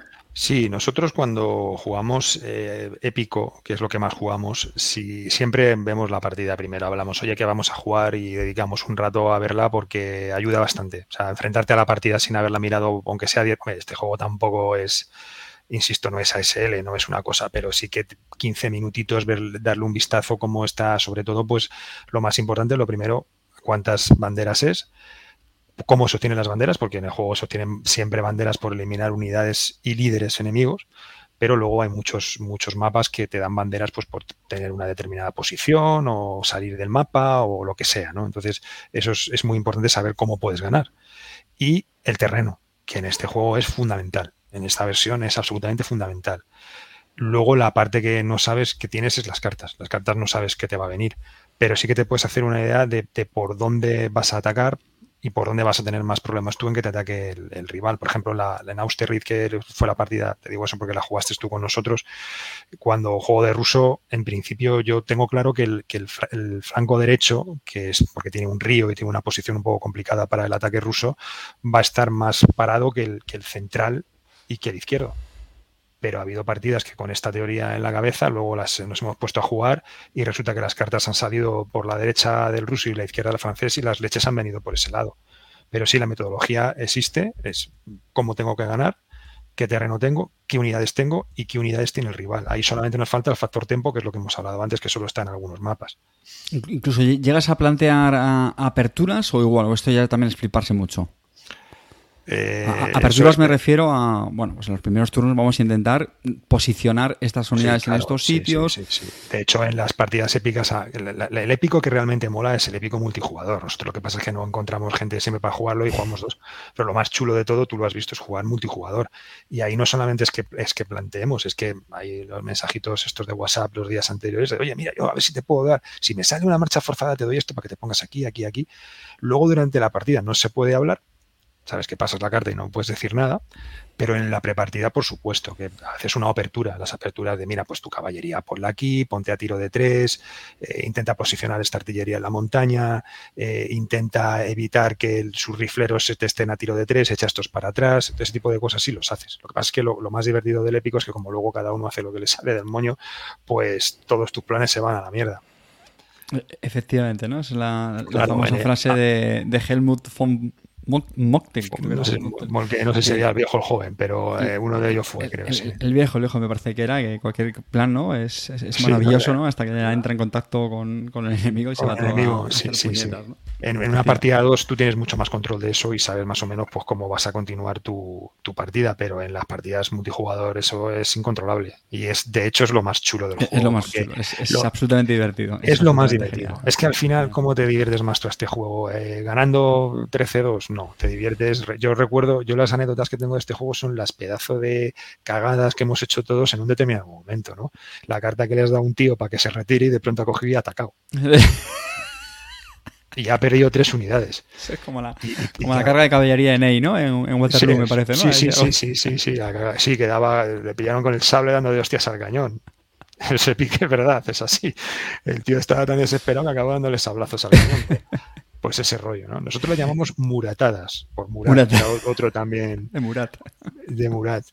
Pero, pero al final, tío, es que eso es lo más chulo. Bueno, el juego, el juego tiene un factor azar importante pero tiene espacio también para, jugarlo bien. Lo que pasa es que aún teniendo ese espacio, al final te diviertes muchísimo con las situaciones que se dan en las partidas absurdas de... Prueba, prueba de que este juego tiene su, componente estratégica y, de expertise es que en vez de traer amarillo te hemos traído a ti, te hemos traído a ti esto, esto, es así, esto no es Bueno, la, fama, yo siento decirte que la fama no la tiene amarillo, la fama del comandante la, tiene, la tienes tú, querido. El tractor Cartesius, hemos hablado antes de, de, la preparación vamos, yo de hecho creo que creo que disfruto más en, la preparación que la partida. Bueno, yo, un poquito. Me, yo me partí de risa con tu preparación, pero podemos contarlo, ¿no? Porque tenías unas unidades en una, a lo alto de una montaña, una unidad de artillería, dos, tres, cuatro artillerías, tal, y unas unidades de infantería. Sí, hombre, y catiuscas también. Catiuscas no tenías, pero si los tuvieses también los hubieses hecho lo que, lo que te voy a contar que hiciste. El francés estaba viniendo hacia ti, entonces tú, ¿qué hiciste? Disparar, no, tú cogiste y te bajaste por el otro lado de la montaña y te tiraste. Y el francés que hizo, pues subirse a la montaña y a tomar por culo la partida. Pues eso. Por ejemplo, es un ejemplo de que no tenéis que hacer niños en, vuestras partidas. Pero, pero eso, pero, pero eso, y bromas aparte, realmente al final dice, bueno, la segunda partida que, hay, hay una cosa que sí que es verdad, que cuando juegas una primera partida y te hacen comandante, eso es un marrón porque tienes que estar a muchas cosas. Pero tú la segunda partida eso no lo vas a volver a hacer y sin embargo te divertiste. Aún haciendo eso que, que dice, coño, pues, qué absurdo, te, lo pasaste bien, yo creo que te lo pasaste muy bien.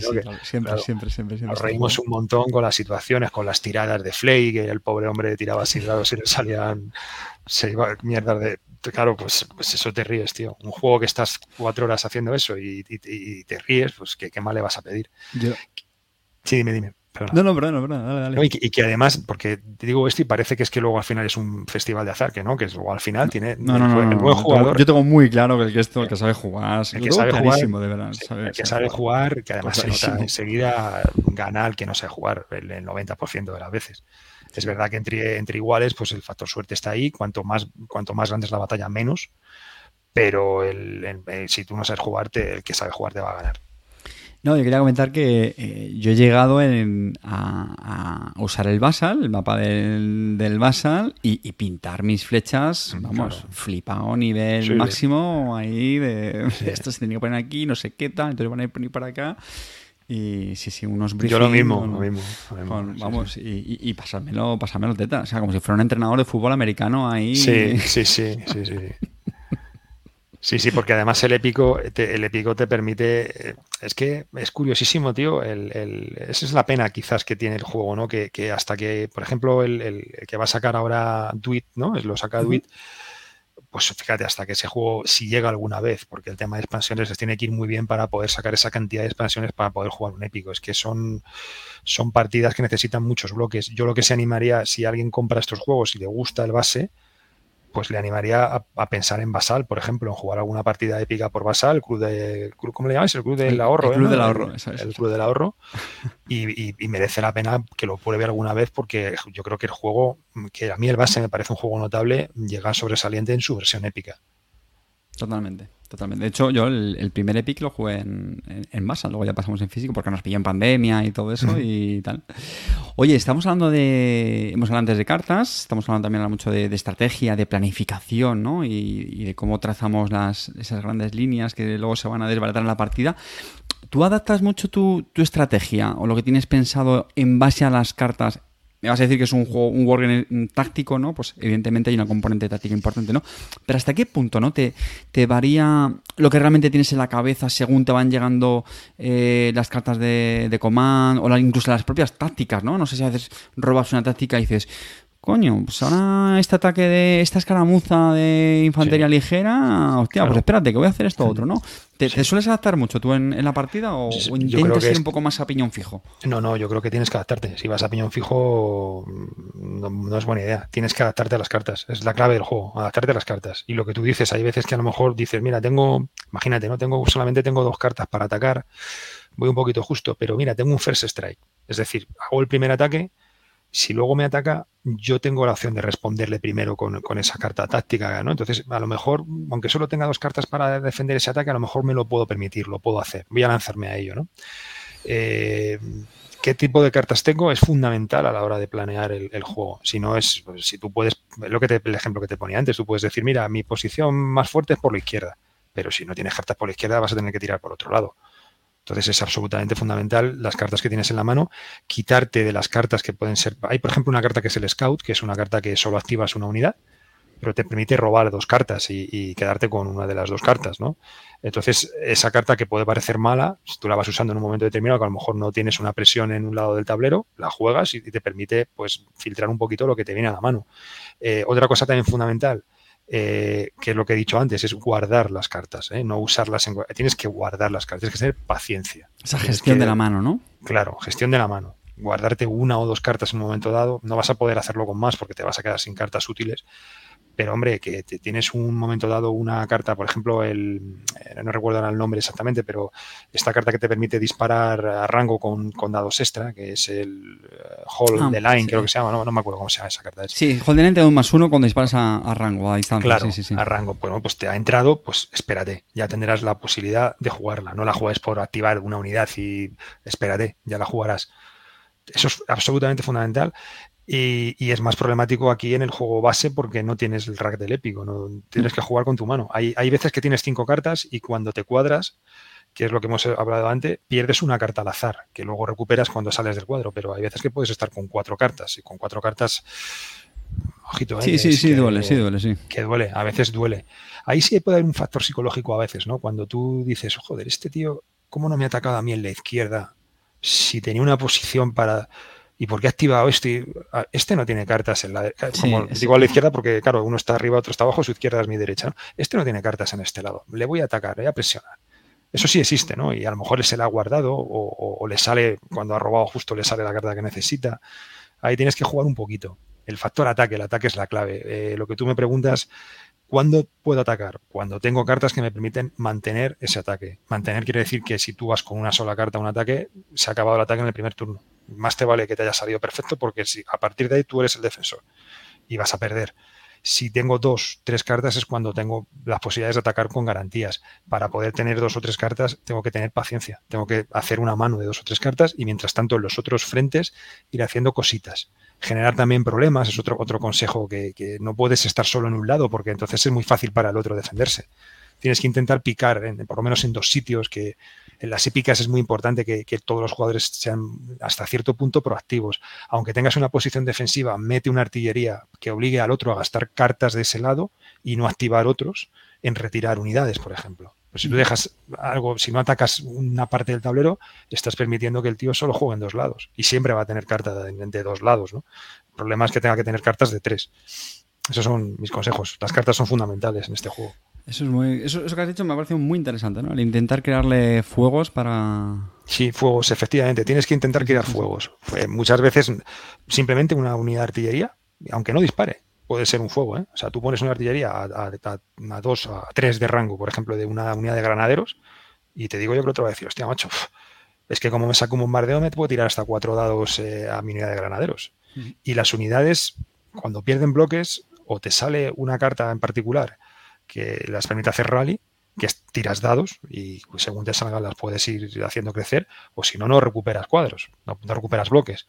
Entonces es duro perder unidades de. Eso también es muy interesante en este juego, ¿no? El, desgaste, ¿no? Que, que, que, es muy costoso cuando vas pidiendo bloque.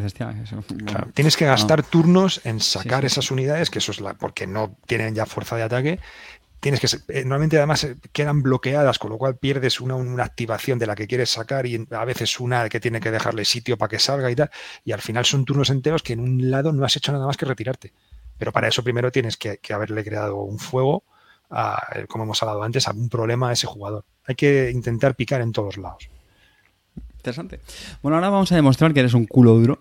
Eh, he hecho ya un adelanto al, principio del programa, pero lo vamos a demostrar ahora mismo, y es ¿Analizas todas las tiradas? Me refiero desde el punto de vista de probabilístico. ¿Solo las que consideras importantes? O. A ver, a ver. Hombre, yo soy de letras puras, no llego al nivel de. No, es verdad, yo. Eh, lo que no llego no, tengo la capacidad matemática de sacar un porcentaje, pero un abrazo un, abrazo para todos los oyentes de, letras que ya sabéis que sí, sé que, te queremos sí yo también escuché aquellas pero bueno ¿qué le vamos a hacer? Estamos, lo tenemos asumido ya. No, no, no soy capaz de, hacer un cálculo matemático, pero sí que por encima las haces, por supuesto, claro. Eh, por ejemplo, eh, hay, ataques, tío, que tú sabes que, por ejemplo, contra la infantería impactas en dos caras del lado son de infantería. Eso, es lo básico, ¿no? Eso, es un 40%, si no me equivoco, que no hace falta que... Más o menos, ¿no?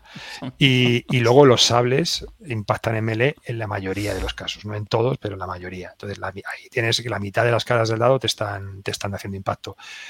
Tienes que, tienes que calcular por encima las opciones que tienes, porque lo que hablábamos antes, si vas a hacer un ataque y solo tienes. Por eso, por eso destruir unidades de caballería y de artillería es más difícil, porque solo hay una cara de caballería y de artillería. Y de hecho la caballería tiene la facultad de hacer la retirada y reforma, que, hace que los sables no la afecten en el E si ha atacado una unidad de infantería, con lo cual solo la das en una sexta parte, de una, una, de cada seis caras del dado. Entonces eh, eh, tienes que decir, ¿para qué le voy a atacar aquí si él se va a retirar? ¿no? Tienes que hacer esos cálculos.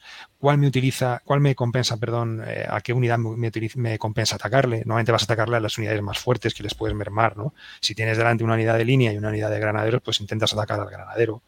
Intentas hacer una cosa, o haces una cosa que parece una chorrada, pero mucha gente que empieza en el juego no, se da cuenta. Que es decir, bueno, tú tienes tres unidades activadas y están una frente a la otra, ¿no? En melee, están adyacentes hay una unidad, por ejemplo, que solo puede atacar a una otra unidad, mientras que hay otras dos que pueden atacar a dos. Bueno, pues tú tienes que empezar atacando con la que solo tiene una opción. Totalmente. Eso es un consejo básico, pero muy importante. Claro, es súper básico, pero parece mentira la cantidad de gente que, yo veo jugar que dice, no, ataco con esta. Sacan dos banderas, tú te piras. Ah, y entonces con esta ya he perdido. Sí. Claro, efectivamente, mala suerte. Sí, tenías que haber atacado con esta primero, ¿no? Y es, yo creo que es el primer consejo que, se puede dar, ¿no? El y, y bueno, pues básicamente eso, sí, sí, sí sacas los porcentajes, por supuesto que piensas. Aún así, los porcentajes siempre están en contra tuya. Créeme, he visto cosas increíbles. Eso te iba a decir que lo, que lo más importante de calcular las probabilidades es para luego quejarte cuando te sale una mala tirada y digas, si solo había una posibilidad entre 128 y no sé qué y ha salido esto. Sí, sí, sí. O palmar una partida porque te ha tirado un cañonazo un tío y se ha cargado a tu líder, que el líder tienes que sacar un doble sable cuando haces el chequeo, que dices, joder, no. Y te sale. Bueno, es, un, es un 3% de probabilidad. Es, Sacar un, doble sable es un, en dos dados es, es, un, es un 3%. Y yo lo que digo siempre, en el juego se hacen también muchas tiradas, que eso también, yo también olvidamos, ¿no? Que al final tú haces tiradas, tiradas, tiradas. a lo mejor no, llegas a hacer tantas, pero, pero pues al final acaba pasando. De hecho. Pasa, sí, sí, sí, es, muy normal, sobre todo. Es relativamente normal que en una partida una de esas ocurra. En las épicas, en cada partida de épica, te digo que una, un líder palma. Por eso también el juego gana mucho con partidas o bien épicas o bien del base, pero largas, partidas de 7, 8, 9 banderas. Porque insisto, cuando son poquitas banderas está bien para aprender a jugar y tal, pero ahí es verdad que el factor suerte, mejor te han matado un líder al principio, eh, salido las cartas muy descompensadas para en favor de un jugador, pues ahí es difícil a veces eh, rehacerse la partida. No pasa nada, juegas y vuelta, son pocas banderas. Pero si solo vas a jugar una partida esa tarde, yo recomiendo ir a partidas un poquito más largas de 7, 8 banderas que te dan más juego en ese sentido. Bueno, bueno, muy bien.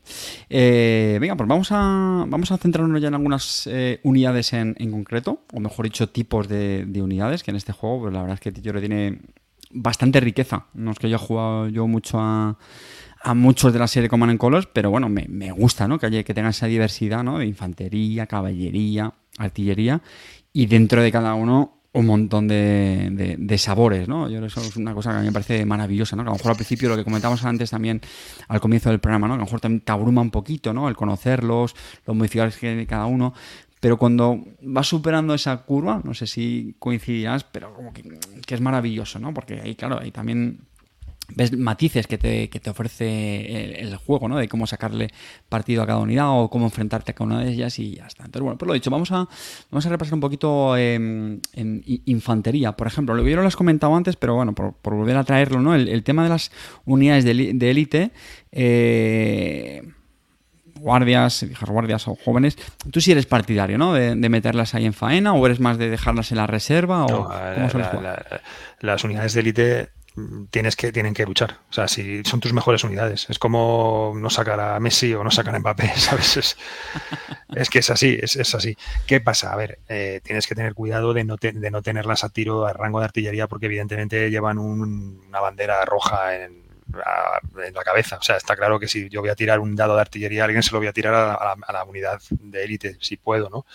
Eh, pero necesitas, necesitas que entren en combate. Es, también es otro consejo que doy.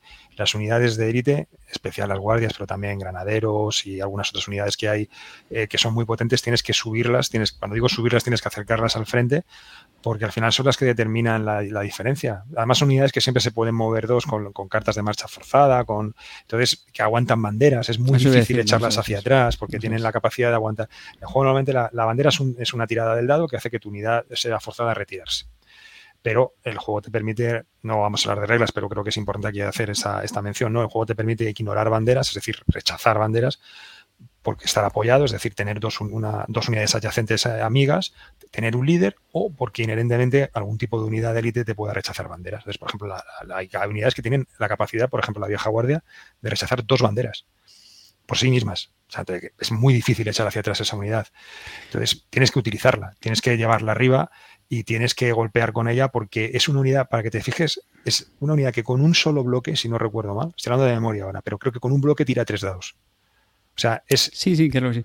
Es, brutal, es que esa unidad no la vas a echar atrás, porque hasta con un solo bloque te puedes permitir el lujo de decir, pues voy a mermar a este otro, porque voy a tirar tres dados, cuando otras unidades tiran un dado, un mísero dado, de hecho, yo creo que el tema de las banderas también es. Eh, creo que suele ser un error de novatos también el, el, ignorar o pasar por alto, ¿no? El daño que hace cuando te hacen un ataque, te hacen bandera y no puedes devolverlo, ¿no? Y esa capacidad de ignorarlas, ojo, cuidado, ¿eh? Porque es muy interesante. Claro, porque efectivamente, primero pierdes la línea, con lo cual siguientes ataques probablemente las banderas te van a afectar todavía más. Pierdes tiempo, porque te lo echan para atrás y porque en muchos casos no puedes, no puedes cubrir esas banderas. Es decir, por la circunstancia que sea, porque por detrás tienes un terreno que no puedes pasar, un río o varias unidades amigas, no puedes responder echándote hacia atrás y cada vez que no puedas hacerlo tienes que perder en principio un bloque. No, no vamos a entrar en las reglas. A veces son más, pero en principio un bloque. Pero ojo, porque también existe el otro, el otro caso.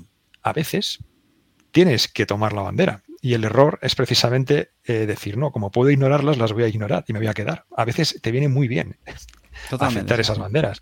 Porque dices, hostia, me han dejado un tío, me voy para atrás. Un tío y dos banderas, me voy para atrás. No hace falta que te gaste una carta luego en moverle para atrás o a veces para dejar hueco a que entren otras unidades más fuertes, a mover caballería, a no cerrar tus unidades. Las banderas es verdad que te hacen mucho daño, pero a veces hay que saber que las puedes... Las banderas no, no estás obligado a rechazarlas, puedes decidir aceptarlas, aunque pudieses rechazarlas, y te vas para atrás. Pero sí, por lo general, las unidades rusas de línea, por ejemplo, tienen la facultad, solamente van tres bloques por unidad, cuando normalmente son cuatro, pero tienen una facultad importantísima que es que ignoran una bandera per se. Entonces, si además le pones un líder, ignora dos y si tiene apoyo, ignora tres banderas. Esto, la, la, directiva del, del, no retreat realmente se, se inventó en, el, en, el, siglo XIX, ¿no? No, no, fue de Stalin, ¿no? Esto ya venía de, hace ya 150 años atrás. Efectivamente. Y además es que, bueno, el juego es un poco que ellos intentan poner un poco de lore ahí de cada ejército, ¿no? Luego entraremos con españoles, austriacos. Al parecer los rusos pues sí que eran bastante duros y respondieron bastante bien en, en batallas como Borodino, que eran, fueron muy cruentas y cargaron eh, de una manera tremenda, ¿no? Con mucho valor y eso lo representa bien. Es muy difícil echarles hacia atrás a los rusos, aparte de que tienen muchas unidades, que es otro, el segundo factor importante que tienen los rusos, la, la, la, masa de gente que tienen. Oye, y has comentado esta regla que a mí me parece muy interesante, la del ignorar banderas cuando la unidad está, digamos, bueno, flanqueada, ¿no? O tiene esos, esos eh, unidades de soporte al lado. Mm, ¿Eres muy celoso de, esa, de esa ayuda? Es decir, ¿procuras que las unidades estén eh, apoyadas por unidades enemigas al lado para, para, tener ese bonus de la bandera? ¿O igual, tampoco es una cosa que te, que te, que te coma mucho la cabeza? Procuro por dos razones. Primero, porque la bandera es importante. hay situaciones en las que si tú estás a tiro de dos y, el otro jugador te está atacando, como tú acabas de decir, eh, si, tú me haces una bandera que yo no puedo responder, me tengo que ir para atrás. Pierdo mi tirada de dados sobre ti. Que muchas veces esas tiradas de dados son dos, tres dados que te pueden hacer muchas bajas. Perder el battleback es muy importante y por tanto una de las maneras de atacar bien en este juego es atacar a los, a los bordes de la línea, a los flancos de la línea, ¿no? La, la, unidad que está en el límite, que es la que no está cubierta por banderas, porque entre otras cosas hay cartas tácticas, por ejemplo, que te permiten tomar la posición. Eso lo puede hacer la caballería siempre, pero la infantería solo puede tomar y no ataca. Pero hay cartas tácticas que te permiten tomar y volver a atacar. Entonces, ojito con no tener cubiertas esas banderas. Y luego, por otro lado, hay otra cosa que está clara. Si una unidad no está cubierta, es porque tiene como mucho solo una unidad al lado. Y no es buena idea tener unidades aisladas, independientemente de que porque cubran o no banderas, porque luego cuando te toque a ti atacar van a estar solas, ¿no? Entonces siempre es bueno tener líneas. Pero ojito, porque el juego a veces hay batallas que es muy difícil porque hay tal, tal cantidad de unidades que a la hora de hacer esas líneas tienes que tener cuidado de que no se te queden bloqueadas las, las, unidades potentes detrás. Justo eso quería llegar ahora, sí, señor. Claro, tienes que saber sacar, hacer huequecitos, meter gente, hacer como una especie de... La, quizás es la apertura, ¿no? Eh, pero también puede pasar durante la media partida. El juego tiene un poco como el ajedrez, ¿no? vamos a fliparnos un poco, ¿no? Apertura medio juego final. De, eso se trata el vis a vis, ¿eh? de, fliparnos. en el final es todo un poco más caótico porque muchas veces es más gaming, ¿no? Dices, hostia, es que me quedan dos banderas, pues a lo mejor hago cosas que normalmente no haría. Voy a hacer este ataque con estos tres tíos, con una carta de más uno, porque si gano dos unidades más, he ganado. Entonces el final del juego es diferente pero la apertura del medio juego es mucho, sobre todo la apertura, por supuesto, es mucho generar espacios para traer a esas unidades buenas, generar espacios, colocar bien tu artillería y hacer ese setup de esas cartas de ataque que te permitan eh, atacar la parte más débil del, enemigo en, eh, con, muchas cartas para tú poder presionar ese ataque. ¿no? Eh, es verdad que el ataque es, difícil. hay mucha gente que puede incluso verse frustrada al principio y decir, es que no merece la pena atacar. Mm, porque eh, es mejor que me ataque él, que es lo que hablábamos al principio, ¿no? Y entras en ese ten con ten. Pero en el fondo, si sabes jugar bien al juego, o es mi experiencia, por lo menos en todas las partidas que yo he echado, si los dos tienen una actitud pasiva, al final el que sabe jugar bien va a llenar su mano de cartas buenas y si tiene mejor, el que tiene mejor posición en el mapa va a ganar esa partida. Al final casi siempre hay, según la posición de inicio del mapa, un bando que está obligado a ser más agresivo al principio. Porque si no es agresivo, por ejemplo, en Austerlitz es el francés. Si tú recuerdas tu posición en el alto de la montaña, Si, el francés se queda quieto, tú es que le vas a bajar la artillería y le vas a tirar, le vas a seguir tirando, vas a seguir presionando, le vas a seguir avanzando. El francés tiene que, irse para arriba, porque además tiene muy buenas unidades y tiene que ir lo antes posible, antes de que tú traigas la retaguardia rusa que está en el centro y soportes esa, esa colina con tus mejores tropas. Tiene que intentar llegar lo antes posible en el centro. Eso lo hablamos nosotros en la partida le dijimos a Antonio, que era el que llevaba el centro, bueno, él era el jefe en, esa partida, gasta tus cartas tú y no te preocupes por los flancos que ya aguantaremos las hostias como podamos. Lo importante es que tú llegues pronto a la colina, porque si el ruso se pone, el ruso y los tracos se juntan en la colina, es muy difícil. Y ese mapa te da muchos puntos por tomar esa colina. Es un buen diseño, es un mapa que está bien hecho. Entonces, eh, no sé por qué venía la pregunta que me he puesto a hablar. No, eh, no, no, pero, pero el tema del, eh, de, colocar ah, en las, tropas, sí, sí, esos, esos, esos pasillos, yo también es importante y creo que también que es un, es un error que le pasa también a algunos novatos, ¿no? Que, que, pues, se colocan las, las, tropas de tal manera que a veces se estorban unas con otras, incluso en algunas retiradas y, se sufren bajas tontamente, ¿no? A veces también con eso, ¿no? Ah, hay mapas que... de hecho, en el setup del mapa, el, primer problema que te ofrece el juego es cómo hacer que tus unidades, de hecho, Austerlitz es un buen ejemplo de ello. Problema que tiene el ruso en el lado izquierdo eh, el lado izquierdo ruso es que es, que es terrible, tío. Es que para tiene que intentar sacar las unidades más pobres y meter las mejores, pero es que no es fácil, porque tiene tal cantidad de unidades en, ese frente que, no es fácil moverlo.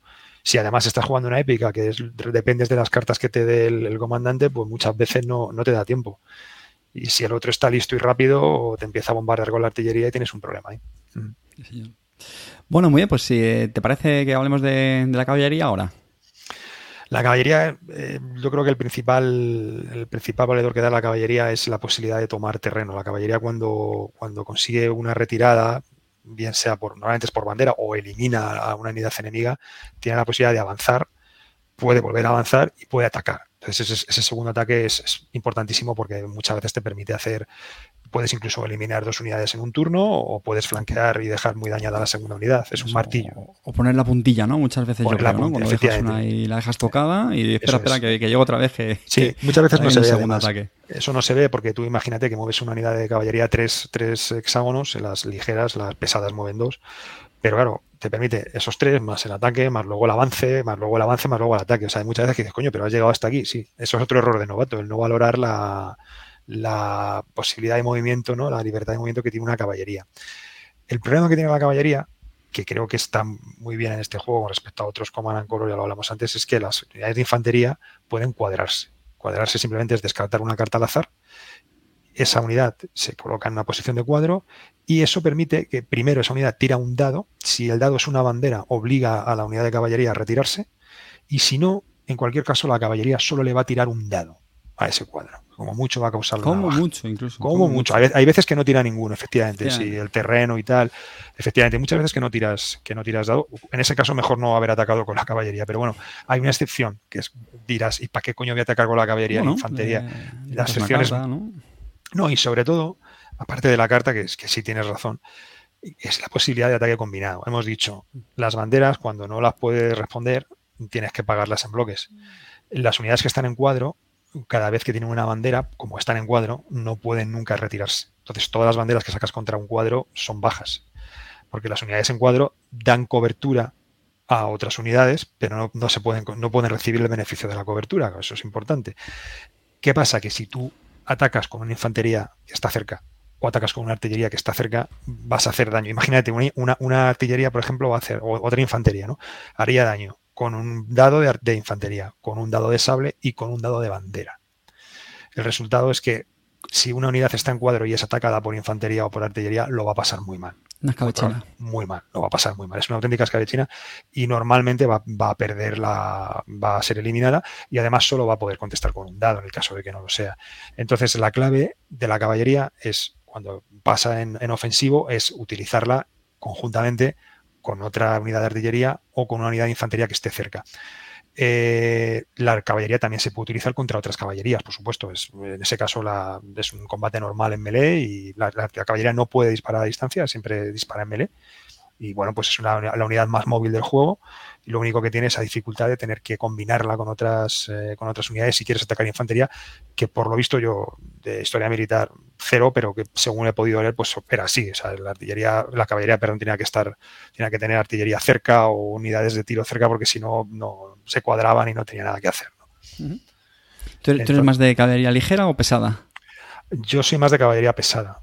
Yo soy más de caballería pesada. Eh, la caballería ligera mm, es una unidad difícil, yo creo, de, llevar, tío. Sobre todo la, la, francesa tiene cuatro bloques, pero hay unidades de caballería ligera que son de tres bloques y.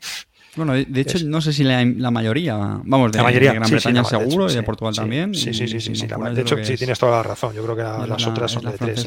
que destaca. Sí, efectivamente, la caballería francesa, aprovechamos para decirlo, que tiene un bloque más que el resto de las caballerías. Y eso es muy importante porque tiras un dado más, aguantas un, bloque más hasta que mueres. Las ligeras, el problema que tienen es que tiran tantos dados como bloques tienen, pero no ignoran banderas. Las pesadas tampoco ignoran banderas por sí, pero tiran un dado más que los bloques que tienen. Entonces ese dado se nota mucho, se nota mucho.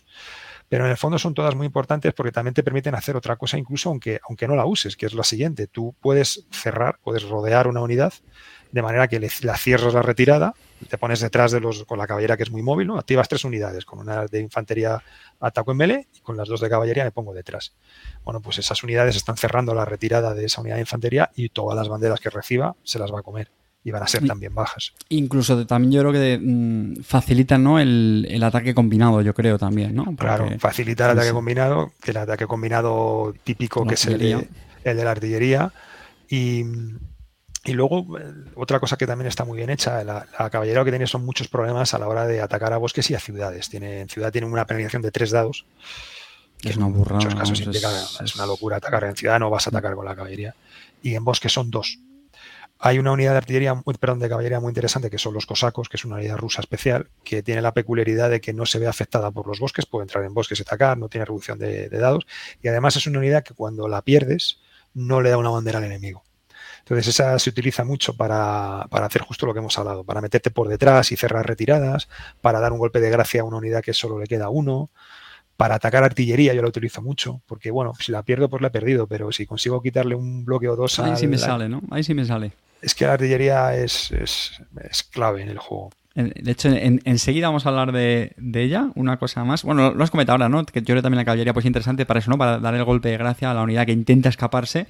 Claro. Y dice, no, espérate tú que no, Espérate que efectivamente, porque de eso joroba mucho. Cuando has dejado a un tío a un, bloque y, el tío consigue que. Yo creo que eso además es algo que es, que es tan diferente respecto a, a los otros como Anancolos, ¿no? Tanto en el ataque que tienes menos dados, que tu unidad ya no tiene capacidad de ataque, salvo excepciones como la Guardia Vieja, como hemos dicho antes.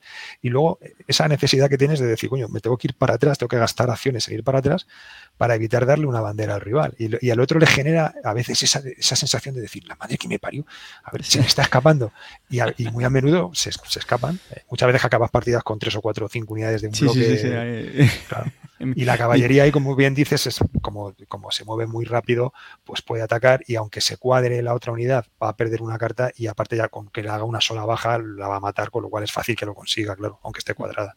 Ahí yo creo que también lo que hay que tener cuidado es no dejarla muy expuesta a la caballería, ¿no? Que a veces...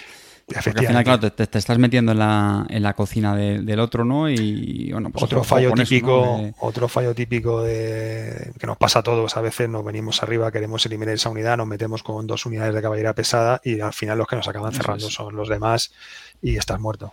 Y, duele, perder caballería es doloroso. Venga, pues vamos a hablar de la artillería, que yo sé que lo estás deseando, ¿no? Lo, he comentado ya varias veces, que es tu, tipo de unidad predilecta. Hemos dado también ya algunas algunas pinceladas, eh, pero bueno, no yo creo que has destacado sobre todo el, posicionarla bien, ¿no? Evidentemente. Claro, claro, claro, porque es la unidad que tiene mayor rango de fuego. Eh, las unidades de la, artillería en realidad tiene pocos tipos de unidades, tiene artillería, artillería a pie, artillería a caballo y luego tiene una versión de guardia de la de pie y la de caballo. Hay una unidad de cohetes. sí, pero sí, la verdad es que no he jugado nunca con esa unidad, así que lo dejamos. Eso es una fricada ya. Eso es una fumada importante. Pero la artillería dispara. La artillería normal tiene un rango que es eh, en melee, que ahora hablaremos de eso, tira cuatro dados, a dos tira tres, a tres de distancia dos, y luego uno, y hasta cinco llega con uno, siempre que haya, por supuesto, línea de visión eso es una barbaridad. Es, eh, como los dados tienen dos caras de infantería, incluso aunque estés a 5 de distancia, te puede generar, te puede generar daños continuamente. Hay cartas que dan bonos dados extra de artillería. Una artillería te puede acabar tirando 4 o 5 dados.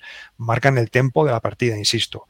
Eh, si tu posición inicial tiene muchas unidades de artillería enemigas cerca del frente o si el enemigo es capaz de posicionarlas, te va a poner en una situación en la que te vas a tener que mover y además es una unidad difícil de matar porque solo tiene un dado que la afecte, con lo cual vas a tener que mover eh, unidades, atacarla repetidamente.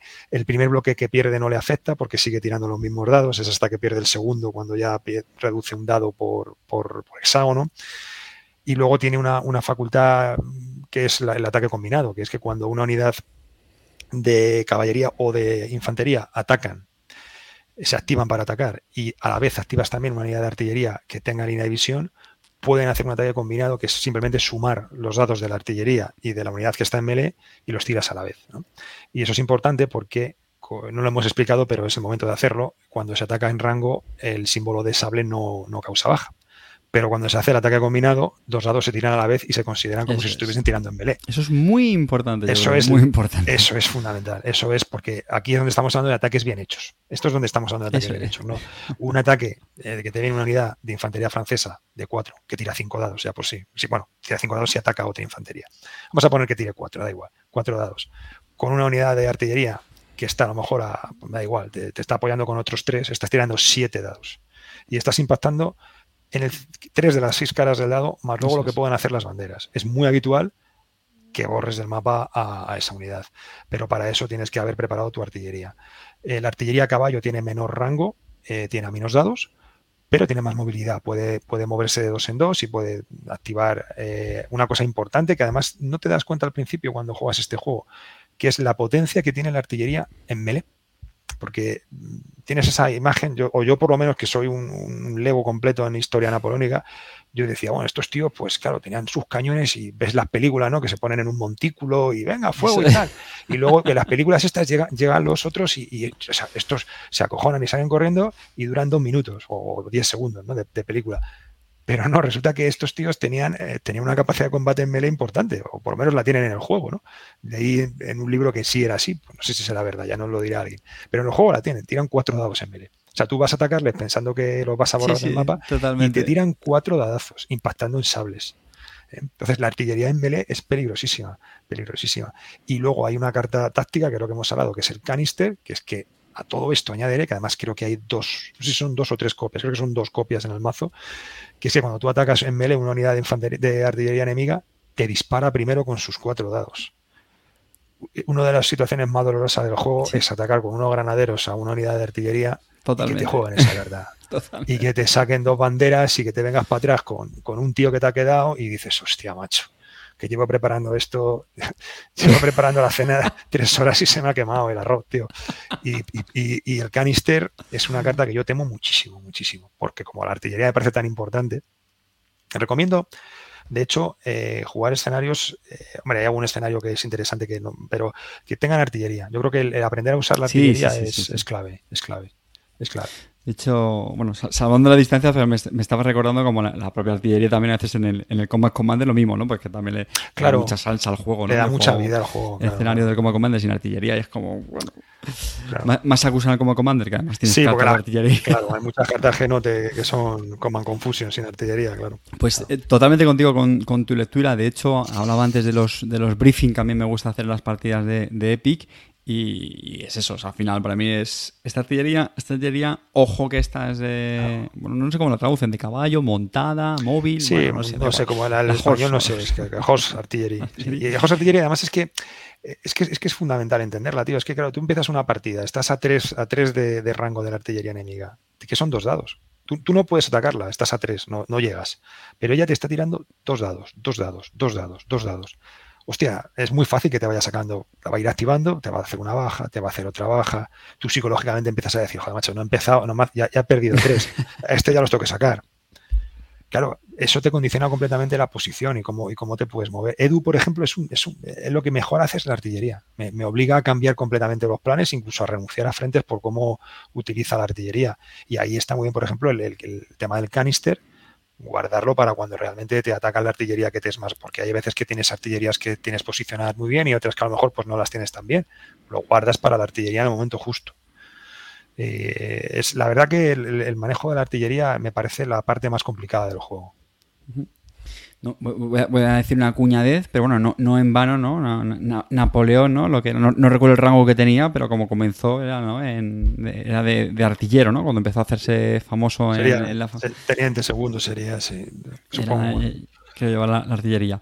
Que ya te digo, poniéndolo el tema de briefing, además yo, incluso yo también lo que marcaba mucho, ¿no? Hasta dónde llegaba, ¿no? Es decir, mira, vamos a intentar protegernos en esta colina para así salir a rango de la, de la artillería y eso. Y luego de la, artillería esta de, caballo, o sea, lo que es una pasada es esa capacidad de poder moverse y disparar también, ¿no? Claro, claro, sí es verdad, cierto, Porque normalmente las, las, artillerías normales es o mueves o atacas, que eso también es un dilema muy interesante, que también me gustaría que, que, me contases sobre eso, porque a mí me pasa eso siempre, ¿no? Que lo que estamos hablando, tú lo que quieres es con la artillería disparar, disparar, disparar, sí, justo lo que estamos hablando, porque bueno, algo caerá, pero a veces dices Hostia, tío, pero es que la tengo que mover, macho. Y eso duele, ¿no? El, activarla para que no ataque, pero la tengo que mover, ¿no? ¿Cómo es ese, la tienes que mover, Pero la tienes, la tienes que mover. yo, creo que a veces ese dado que a veces dices, ah, activo y tiro un dado. Mm, yo creo que hay que aguantar ese dado. Ese dado muchas veces te va a salir un caballo y estás tirando una infantería, o incluso que hagas una baja, yo creo que es más relevante moverla un poquito más cerca. Porque es que además al rival, le, a, mí me, pasa, tío. Yo cuando veo que viene la artillería, digo, joder, está este tío moviendo la artillería, madre que lo parió. Y pesadito con la artillería. Y luego el, hay una carta, por ejemplo, que también, la, ahora te, estoy contando las que odio, pero no, no porque me parezcan malas cartas, sino porque... Eh, me jode que me las jueguen, sí, apúntatela. Apunta, que es la, la, reposición de artillería, el reposicionamiento, perdón, de artillería, que, esa te la traes desde a tomar por culo, te la pones aquí, creo que hablé de ella al principio, no, no lo recuerdo bien ahora, pero, pero claro, dices, hostia, que has adelantado cuatro movimientos. Y, y la has puesto justo en el punto exacto, que es en una colina, que además me vas a restar un dado si te ataco porque es colina arriba. Eh, y ya lo mejor es cuando tienes en tu mano esa cartita de canister que dices, sí, es que me da igual que vengas. Porque cuando vengas, te voy a atizar yo a ti.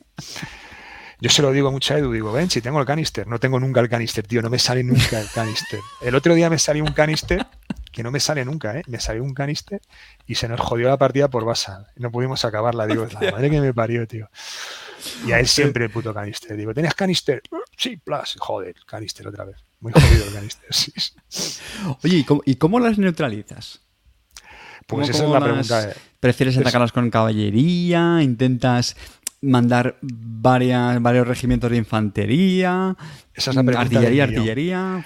a mí normalmente, normalmente me parecen, me parece un buen objetivo, mm, de mi opinión, de la caballería. Precisamente porque la caballería tiene la facultad de que te puede atacar desde muy lejos. Entonces no tienes que. Si, tú atacas a una, a una, artillería con una infantería, salvo carta especial, vas a estar a, a dos de distancia. Eso quiere decir que en el turno anterior te pueden haber tirado tres dados es rico, ¿no? A lo mejor. Y encima sin infantería, ¿no? Que es lo que hemos dicho antes, que, es más eh, fácil que te, que te casquen con esos dos resultados. Encima, Exactamente, con eso es. Encima contra infantería, te van a sacar infantería, te pueden sacar una bandera, te van a echar para atrás y te van a joder todo el percal que tenías, lo que hablábamos antes. Es complicado. Entonces, me gusta mucho atacarlas. Antes me preguntabas por la caballería pesada. La caballería pesada me parece muy chula. Siempre procuro tener una caballería pesada cerca de la artillería porque con franceses llego a cinco dados ahí, ¿no? Entonces, bueno, estás tirando con dos, dos valores que te valen, que son la, el sable y, la, y, el símbolo de artillería, y como ellos no se pueden cuadrar, aunque saques una banderita te viene bien porque se van para atrás con la bandera, con lo cual obtienes el derecho a, poder tomar posición y volver a atacar. Normalmente vas a tener dos ataques con la caballería.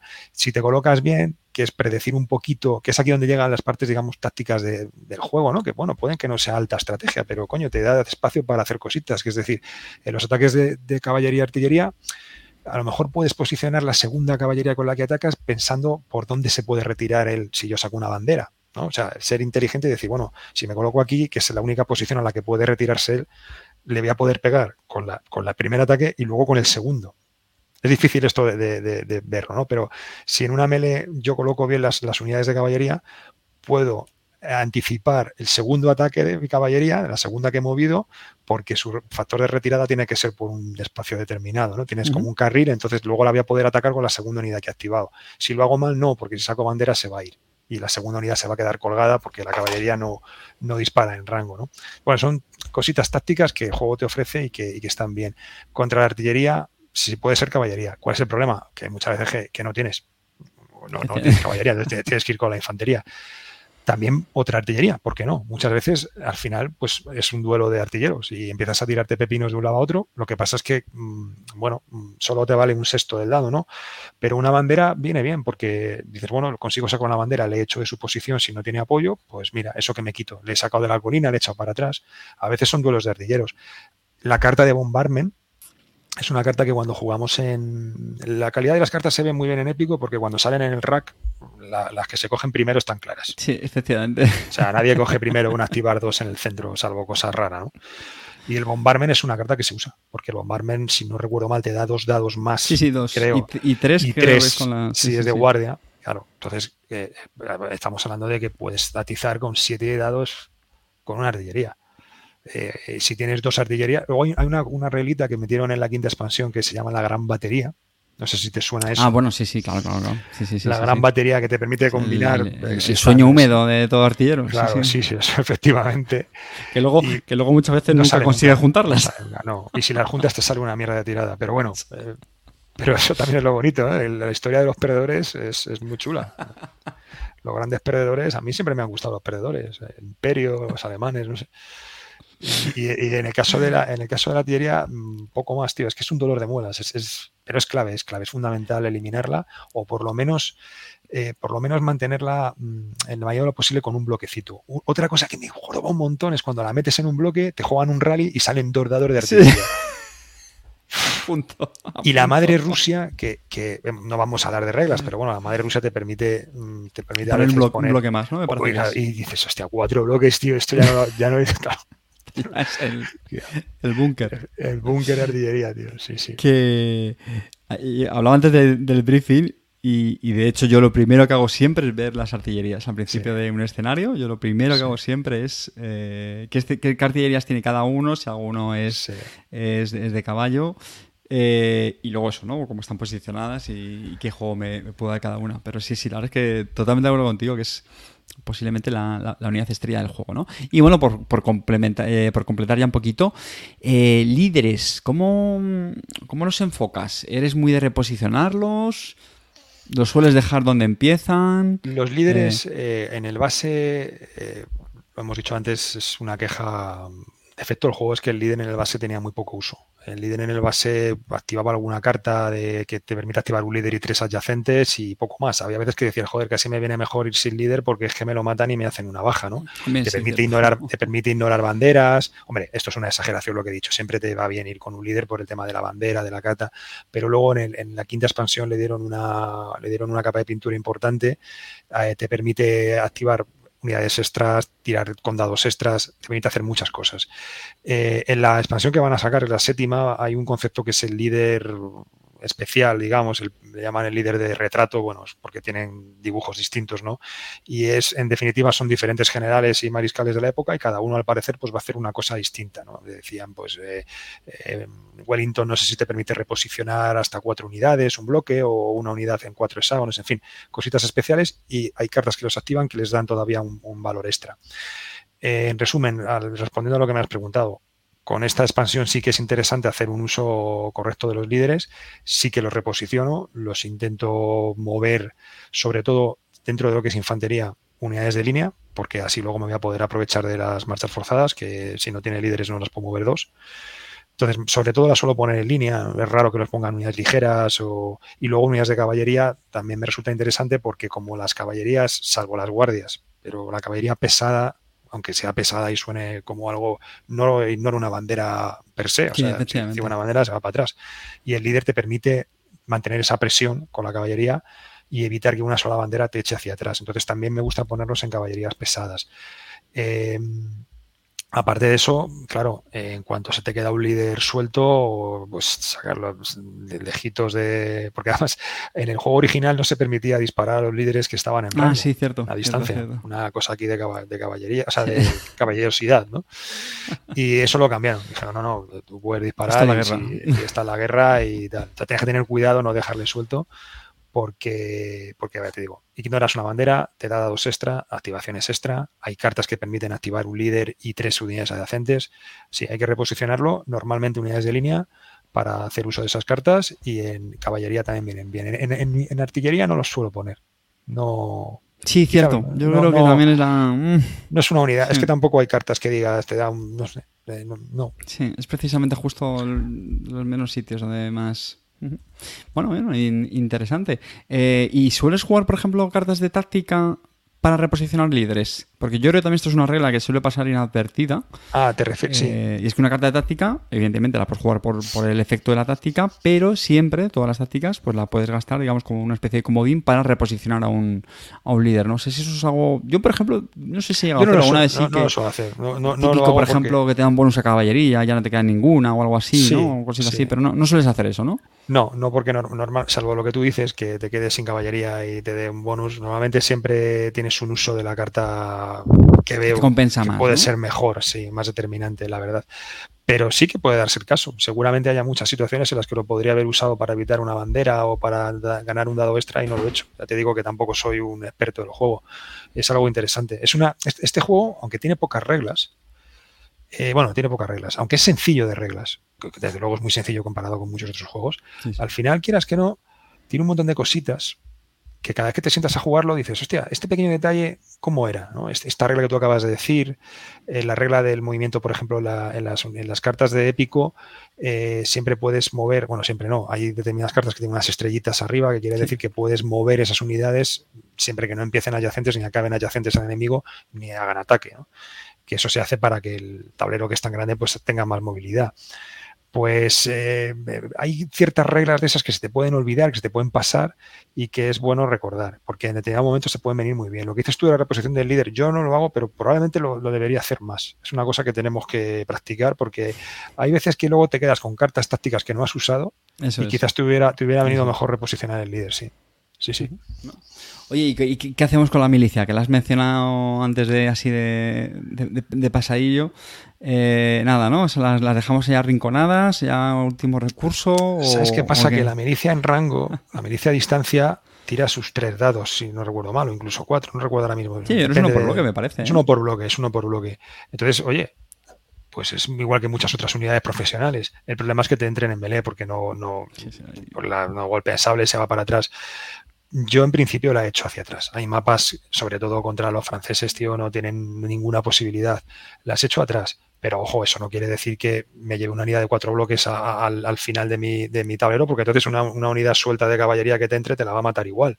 Aunque se ponga en cuadro, como te saca una bandera, te, te, mata tres bloques del tirón. Eh, las dejo detrás en reserva, en situación de reserva procuro quitarlas lo antes posible porque son banderas casi que regalas al enemigo, pero eso no quiere decir que bien posicionadas a distancia alguna vez te puedan ayudar. Hay también situaciones, hay tableros en los que es que realmente tienes tan pocas unidades que tienes que utilizar a la milicia, no te queda otra. No te queda otra. No, pues nada. Que, que, cierto respeto ¿no? a, estos, a estos milicianos. Pero bueno, eh, oye, hablamos un poquito de terreno.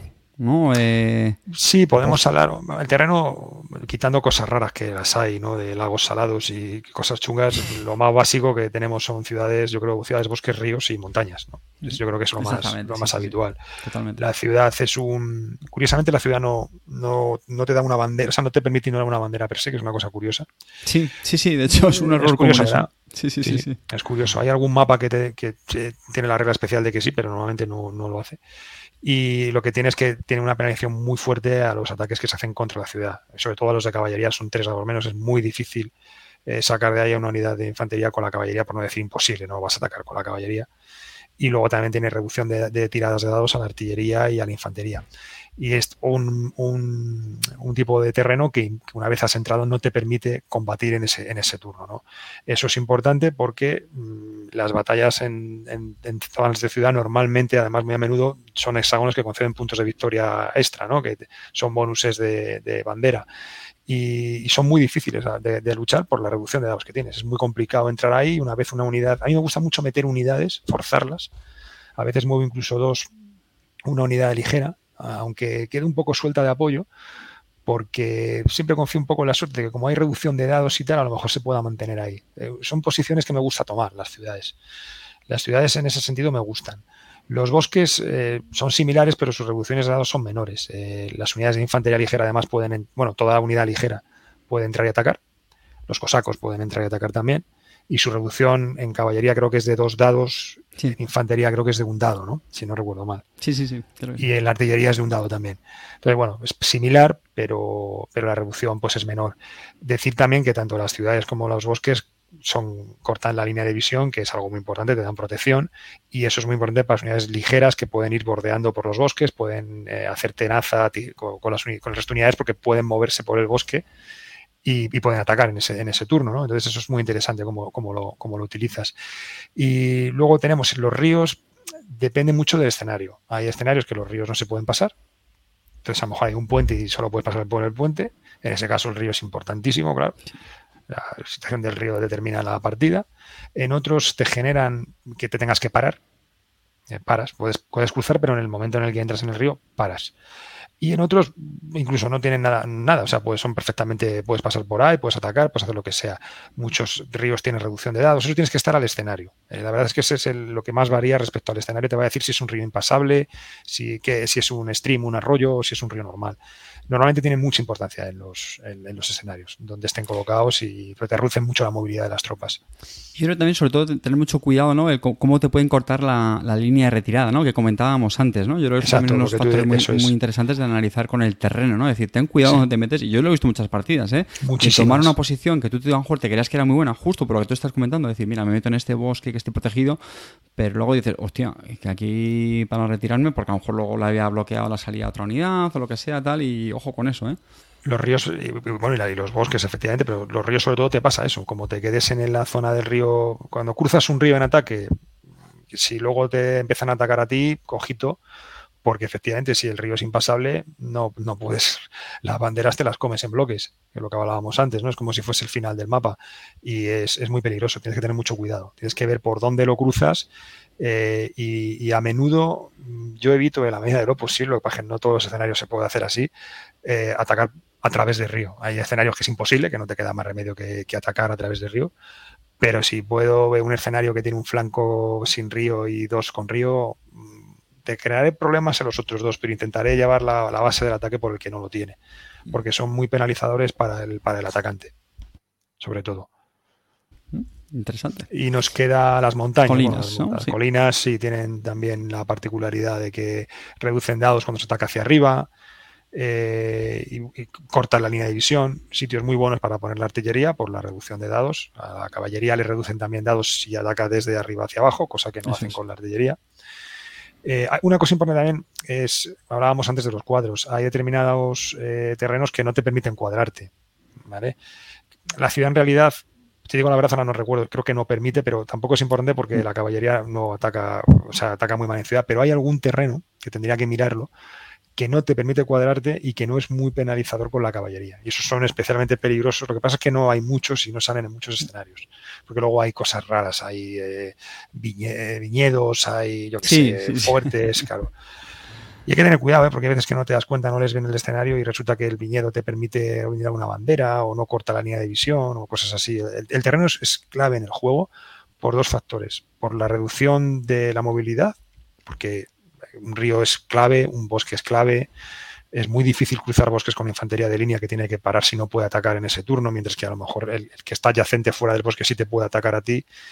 Y luego es muy importante por los bloqueos de línea de visión de la artillería y de las unidades a distancia. ¿no? Eh, te puedes resguardar bien y puedes preparar ataques de moviendo dos, dos hexágonos que suben a colina, bajan a colina y atacas desde la nada. ¿no? Y si puedes hacer eso es, interesante.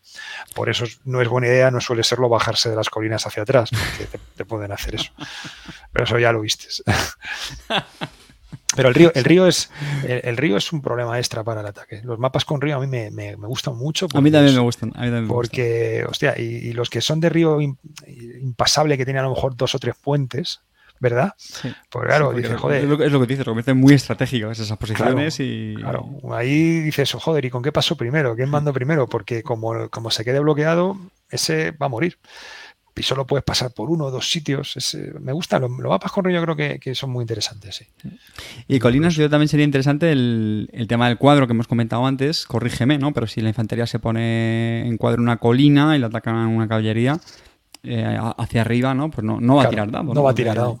Va a tirar el dado primero el cuadro, que le podrá causar una baja o echarla si saca bandera, pero luego la, la caballería no tira dado porque la reducción de un dado, uno menos uno, cero. Eso, es interesante, ¿no? Saber si tenemos una infantería y, con eso, si quieres, entroncamos un, entroncamos un poquito con estas acciones. Antes, sí decir que, claro, el, cuadro, según lo hemos contado, suena, tú lo has apuntado antes, claro, suena muy bien, pero claro, tú tampoco te puedes cuadrar con, todo lo que tienes, porque cada vez que te cuadras pierdes una carta.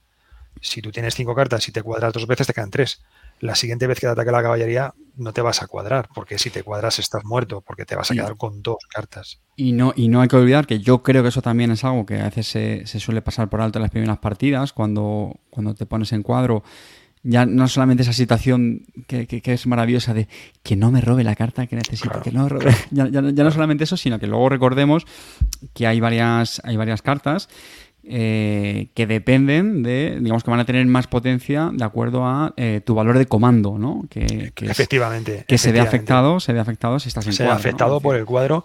Hay cartas tácticas que evitan que se forme un cuadro. Hay una carta que es niegas el cuadro y eh, eso es interesante, es decir, no, no dar la impresión a la gente de decir, bueno, pues yo me puedo cuadrar siempre que me ataque la caballería, pues la caballería no vale para nada. No, no, no, es que tú pierdes una carta. Es un peaje importante, ¿eh? es un Pero muy importante. Yo el primer cuadro no me lo pienso, pero el segundo cuadro me lo pienso mucho, porque hay que ver qué puedo perder y imagínate que pierdes la. Para, para sacar una unidad de un cuadro hay, y recuperar la carta, eh, solo lo puedes hacer si no hay adyacente una caballería enemiga no es tan fácil como decir, no, en el siguiente turno salgo del cuadro y no, no, es que si, si, si te han quitado la carta que activa, por ejemplo, te atacan a la izquierda, te cuadras y tú tenías una carta de izquierda. Te quitan, te, te bajan del cuadro la carta de izquierda. La caballería se ha quedado ahí. En el siguiente turno no puedes sacarle el cuadro. No puedes, y no, no solo no puedes sacar el cuadro, no puedes atacar a la caballería para que se vaya para sacarlo en el siguiente turno. Y que además tienes que, para sacar el cuadro, tienes que activarlo, que esto parece una tontería, pero es lo que tú echar, es, a, la, lo que y echar a la caballería. Echar a la caballería. Que te, pueden hacer una carnicería importante, que es el, claro, lo que tú habías si no tienes antes. carta, que- si no tienes, o sea, ojo con lo del cuadro, que a lo mejor no hemos dejado claro. Esto no es decir me cuadro cinco veces. y- No, no, no, no, no. El peaje, que es perder una carta, es muy importante. Te cuadras una, a lo mejor dos. Y las, las retiradas con caballería, ¿cómo las, cómo las ves? Eh, ¿Eso es muy de cobardes? ¿Eso mejor una retirada a tiempo? O... ¿Te refieres a la retirada y reforma de la. Sí, sí, la- perdona, eso es, sí, sí, sí, la caballería. No, bien, bueno, bueno, aquí no hay cobardes, tío. Aquí lo importante es ganar la copa. A mí me da lo mismo. No, hay muchas veces que no te queda, no te queda remedio. De hecho, otro error muchas veces es atacar con la caballería y cerrarte una retirada y reforma. Si no tienes dos espacios detrás, no la puedes hacer. No olvidemos que con una retirada y reforma niegas todos los sables. Solamente te hacen daño cuando sacan el símbolo de caballería. Eso muchas veces te da la vida, porque además te deja dos de distancia, puedes volver a atacar tú en el siguiente turno. Eh, son, a ver, es de las tres opciones que tienes, que son el cuadro, el, el ataque combinado y este, pues es lo menos espectacular, lo que parece lo más sencillo, pero muchas veces te salva las unidades de caballería. Esto no olvidemos, se puede hacer cuando una unidad de infantería ataca a una caballería. Puede declararse que se va dos, dos hacia atrás y automáticamente se niegan los, los sables. Ojo, pierdes el battle back. Hay veces cuando te atacan una unidad, dices, venga, voy a aguantar, que tengo la corazonada de que va a sacar dados malos y le voy a intentar hacer el, el battle back. Pero yo cuando me ataca la infantería normalmente tomo el, el- la reforma y me voy para atrás, no pasa nada. Sí, y, no pasa y- nada. y, bueno, hemos hablado antes de caballería, pero también en, en este contexto. Eh, ¿Haces táctica de, de hostigamiento en este sentido o, o realmente no, no tanto? ¿Con ¿Sabes a lo que me caballería te refieres? Sí, sí. la- decir, bueno, voy a intentar hacer una carga a ver si me, me traigo aquí la unidad está para acá y luego ya le, le- le zumbo yo con lo que tengo por detrás. Yo, yo lo veía más fácil en el Ancients, eso, en ese sentido. El- Aquí te cambia mucho, eh, insisto, el, el tema del cuadro, pero sí que lo puedes hacer, sobre todo cuando son escenarios con pocas cartas o cuando ya se ha cuadrado una vez. Sí que lo puedes hacer más porque él, no, a lo mejor pierde la posibilidad de, de- de perder una segunda carta y sí que es más fácil que le puedas hostigar con caballería. De todos modos, yo la caballería, salvo que tenga la posibilidad de ataque combinado que hemos hablado antes, porque no olvidemos, aunque tú ataques con una artillería y una, y una caballería y hagas ataque combinado, sigue existiendo la posibilidad de que la unidad se, cuadre. Y si te saca el, si te echa de la posición, pierdes el ataque combinado. No sé si me estoy explicando. O sea, Sí, si, sí, si saco una eso bandera. es un dolor también, ¿eh? Eso es un eso dolor. es un dolor, pero solo hay Eso un un sexto de, claro, efectivamente. Pero si tú, en lugar de atacar combinado, atacas primero con la caballería y luego con la artillería, le vas a acusar muchas bajas al cuadro. Aún así, yo la caballería, insisto, más que para hostigar, la procuro guardar para la artillería enemiga y para lo que decías tú de esos golpes de gracia de esa unidad de uno que se ha quedado. A, veces es, es tre- tre- tremenda, por ejemplo, cuando hay unidades de caballería enemiga que tienen pocas, pocos, po- pocos bloques y tú tienes una unidad fuerte que llega hasta allí. Por ejemplo, la carga de caballería permite mover un hexágono más a las, a las pesadas y eso no te lo esperas si la juegas. Y es que te puedes cargar dos unidades de, de un, de un- de un solo turno, ¿no? Entonces yo la caballería la guardo más para eso. El hostigamiento a veces lo puedo hacer, pero es más raro que lo que hacía. Nancies no hacía más con, las, con la caballería ligera. Mira, has, eh, has- mencionado ahora el, asalto combinado, ¿no? que es una también de las maravillosas acciones que, tiene este juego y, y le hemos dado también algún, alguna pincelada antes. Eh, por completar un poquito, ¿no? Yo creo que también hay que tener cuidado el, el posicionamiento tan importante que hablábamos antes, sobre todo porque hay veces que no es posible, porque, corrígeme, ¿no? Creo que la línea de visión no puede pasar por encima de otra... De una unidad, efectivamente, una unidad aliada. Eso es. Es complicado, no, no, no es fácil. eh, Muchas veces no te sale. Porque necesitas mm, que tengan las dos unidades, tengan línea de visión. Eso es. y es. necesitas activar las dos unidades. Pero bueno, cuando, cuando sale yo, es el combo del juego, ¿no? Es el, Sí. el combo perfecto del juego porque tiras una cantidad de dados enorme, impactas en sables y es, es importantísimo. Es importantísimo. Que- Eso yo ya te que, digo- que siempre es mejor jugarlo, yo creo, ¿no? Hacer un ataque Si combinado tienes- que hacer creo que si ataques tienes- individuales, ¿no? Me refiero, separados. Salvo contra, un, salvo contra una unidad de infantería atacando con caballería en melee que puede cuadrar si te puede pasar lo que hemos hablado, que te saque Ujú. bandera y te eche. Salvo en ese caso, que, que, todavía es discutible, eh, yo creo que sí te interesa siempre, vamos, sin duda alguna. Si es infantería contra infantería, mm, es que vas a tirar siete dados y te van a impactar. De la otra manera, por dos razones. Primero, porque de la otra manera los dados de la artillería no van a impactar en sable, porque está tirando en dados. Y el segundo, porque si tú atacas primero con una unidad y luego con otra, lo que vas a puedes causar es que una bandera haga que la unidad se retire voluntariamente y la otra unidad ya no tenga ataque. O lo tenga en melee cuando, perdón, lo tenga en rango cuando hubiera sido mejor en melee. Es un poco difícil a lo mejor visualizar esto, ¿no? Pero en definitiva te interesa meter todos los huevos casi siempre en la misma cesta y tirar todos los dados a la vez. Porque es que muy a menudo eh, eh, eliminas la unidad por completo. De otra manera, una bandera hace que pierdas a lo mejor el de, la posibilidad de atacarle con la segunda unidad y el segundo ataque, insisto, es sin sables. Es sin sables. De hecho, antes habíamos hablado de, la importancia que a veces tiene el orden de los ataques ¿no? sobre las unidades enemigas y sabía yo que me he dejado algo y yo creo que, es esto, que me, que me, he acordado ahora, y es el, también el priorizar ¿no? el tiradas más, más grandes, ¿no? con más dados, ¿no? ¿No, no crees que a veces que... sí, eh, sí. sí. Es decir, si tienes una unidad que, o mejor dicho, tú tienes dos unidades que te pueden atacar a la misma, por ejemplo, a distancia, ¿no? Pues tira mejor primero con la que tire cuatro dados, a no ser que al otro le, puedas dejar sin opción a, tirar, ¿no? Pero que en general, entre dudar entre una y otra, ¿cuál antes, no? Mejor tirar la que tire más dados antes, ¿no? Incluso, incluso aunque pierda, porque lo bonito del juego es eso, insisto, dentro de su limitación, pero la cierta profundidad. Hay veces que dices, mira, le queda un solo bloque, eh, aunque uno, y tengo una unidad que tira cuatro dados, y puede disparar a dos y una que tira solo dos y solamente puede disparar a la de un bloque. Según la regla que hemos dicho antes, nos interesa disparar con la de dos. Pues en este caso a lo mejor no, porque tú lo que te interesa es asegurarte la baja.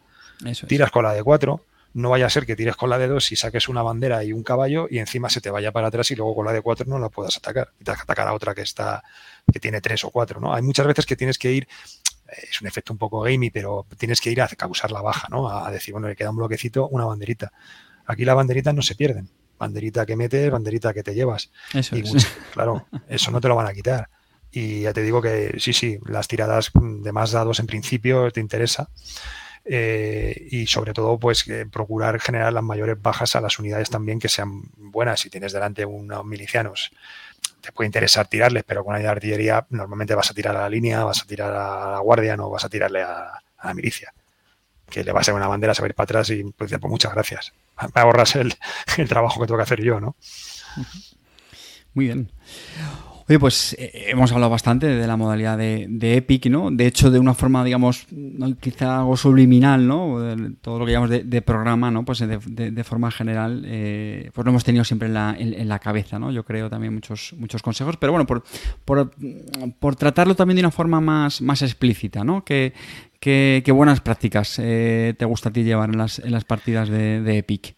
Epico, sí, quería decir, aunque no hablamos de, reglas, pero sí mm, decir que creo, y es una impresión además que tiene casi todas las personas con las que yo he jugado al juego, incluido gente que ha jugado una vez a lo mejor una partida normal y luego se ha pasado al épico, hablamos de, Luis Flay, de amigos míos, de, mucha gente, vamos, eh, tú mismo.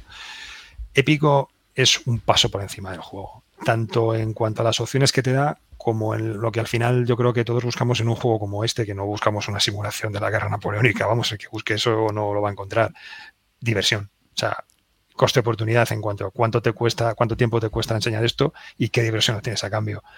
¿Cuántos juegos multijugador de este tipo existen en el mercado en los que puedas tener a, a ocho tíos jugando con una explicación básica de reglas a lo mejor de media hora y, que generen situaciones tan, tan, tan simpáticas, ¿no? Tan agradables de jugar, tantas risas, tan, tan... Yo que creo que es que es una fiesta este juego, ¿no? Si fuese Chema Pamundi estaría aquí, esto es un festival, pero como yo no tengo, yo soy más tranquilo, pues te lo digo de esta forma, ¿no? Que es, creo que es, que es eh, como dice mi amigo que dice Estocolmo, es divertido, ¿no? Es, es, lo mejor que se le puede pedir un juego que sea divertido. Es una pasada porque ya no es el juego en sí, es todo lo que gira alrededor de ese jugador que reparte cartas a, dos jugadores, ¿no? Puedes jugarla contra ti mismo, pero bueno, tú repartes una, le das una carta a otro de tu equipo y le dices, toma, con esta carta lo que tú consideres que tienes que hacer.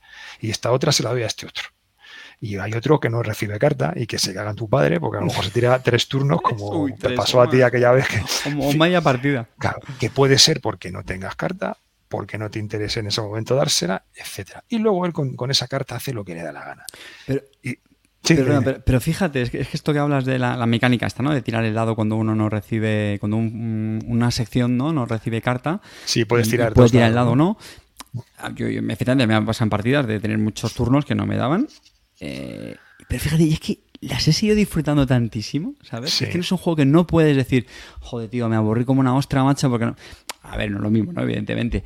Pero, tío, yo por lo menos personalmente me lo pasaba tan bien, porque es un juego que me parece tan inmersivo, tío, que me, me, tiene tan metido en la partida siempre lo que están haciendo los demás, lo que hacen mis compañeros, las tiradas, la épica que tiene, es que me da igual, o sea, es que simplemente de espectarlo disfruto muchísimo. Tiene, tiene mucho además esa cosita que hay a veces de decirme, pásame, pásame estos granaderos, tío, que están ahí en el borde de tu lado, métemelos en mi lado. En ese sentido, eh, eso está bien en los juegos de 6 y 8. El juego se puede jugar a 8 jugadores, 6 jugadores, tiene una versión a 4, que, lo a 4 sí que no, no existe esto de que juegas en diferentes flancos, sino que un jugador es el comandante, es el que elige las cartas que se juegan, pero da la carta, se puede cualquiera de los jugadores pueden jugar en o mezclar eh, secciones, ¿no?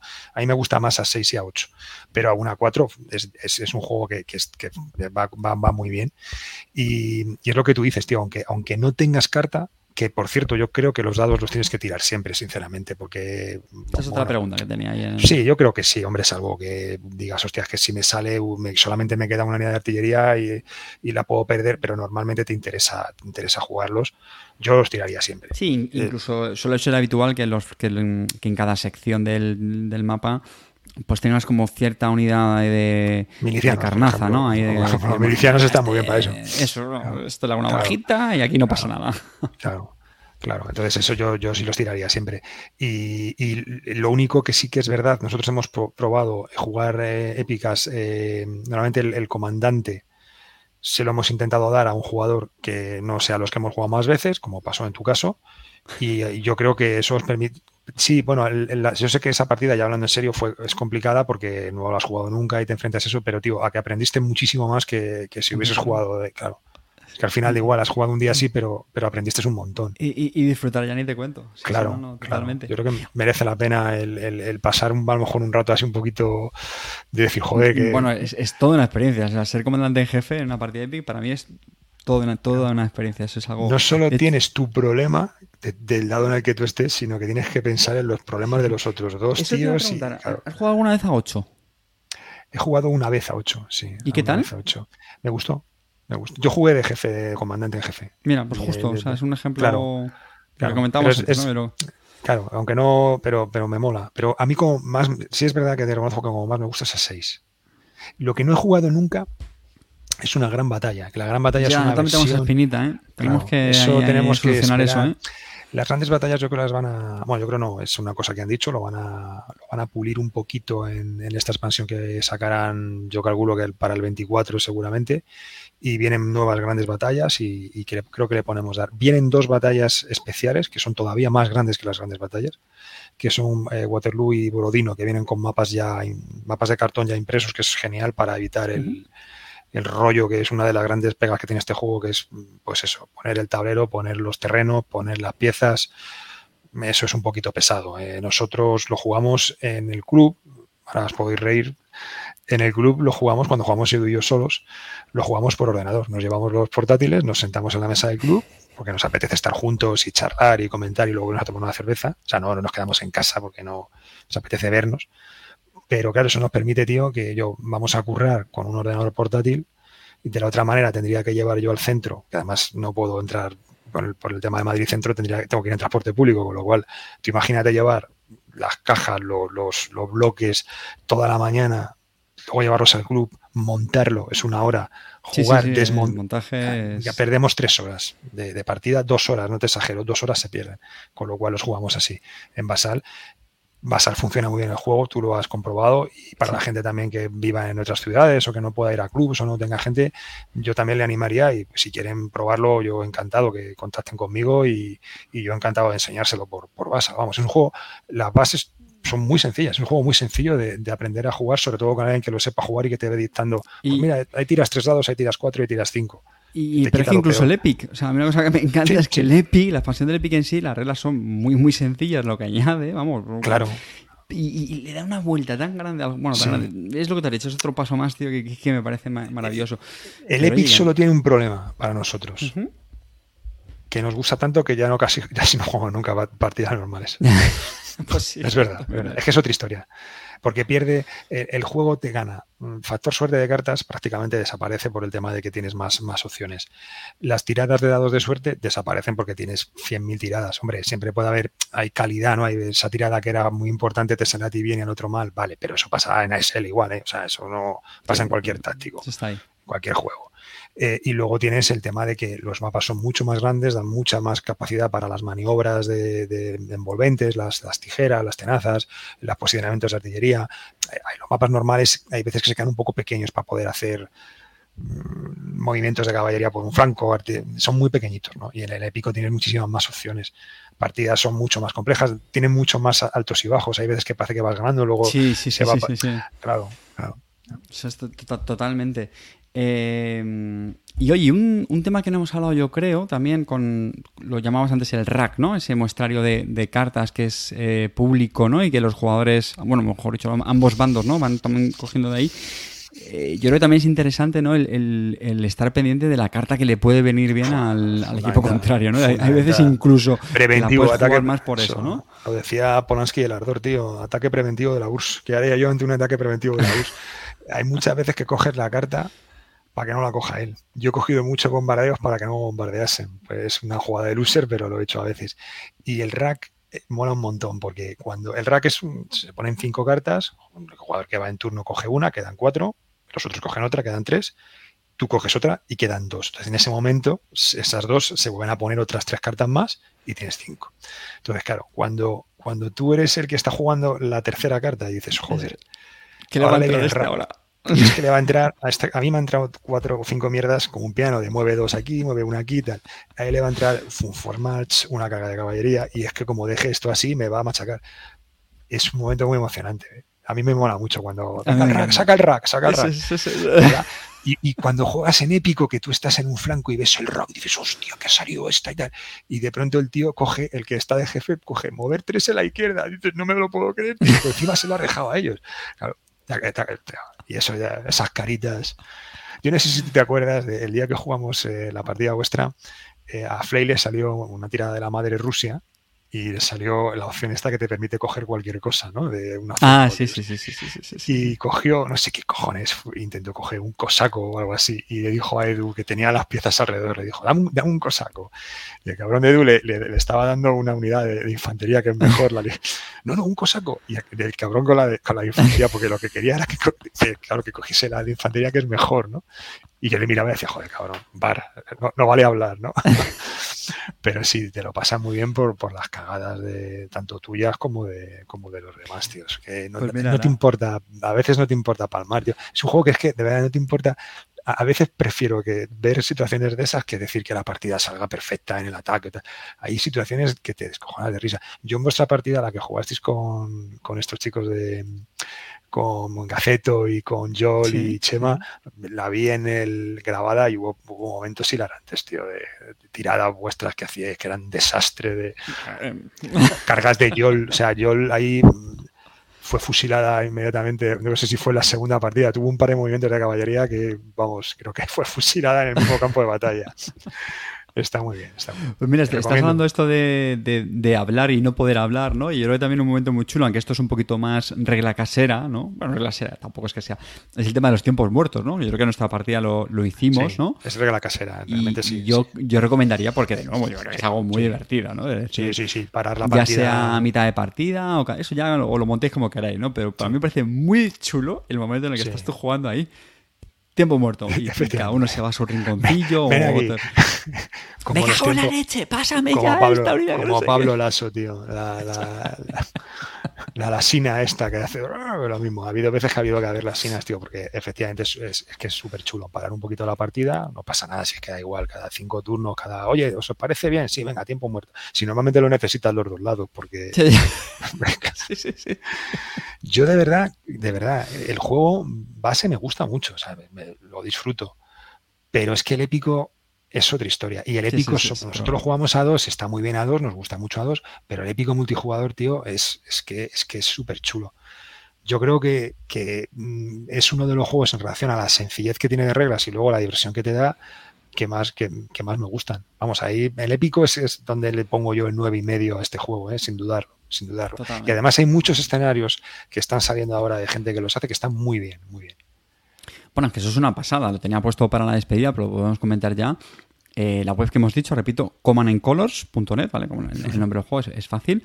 Eh, es una pasada la cantidad de, de, escenarios hechos por la gente, comentados, lo que hemos hablado antes, que mola mucho, la, gente vota yo lo he hecho en mis partidas. Eh, vota qué bando ha ganado en ese partido, de tal manera que así se convierte en una pequeña base de datos, ¿no? Que te da una estadística luego de, que, qué porcentaje de victorias se vio de, cada bando en, cada escenario.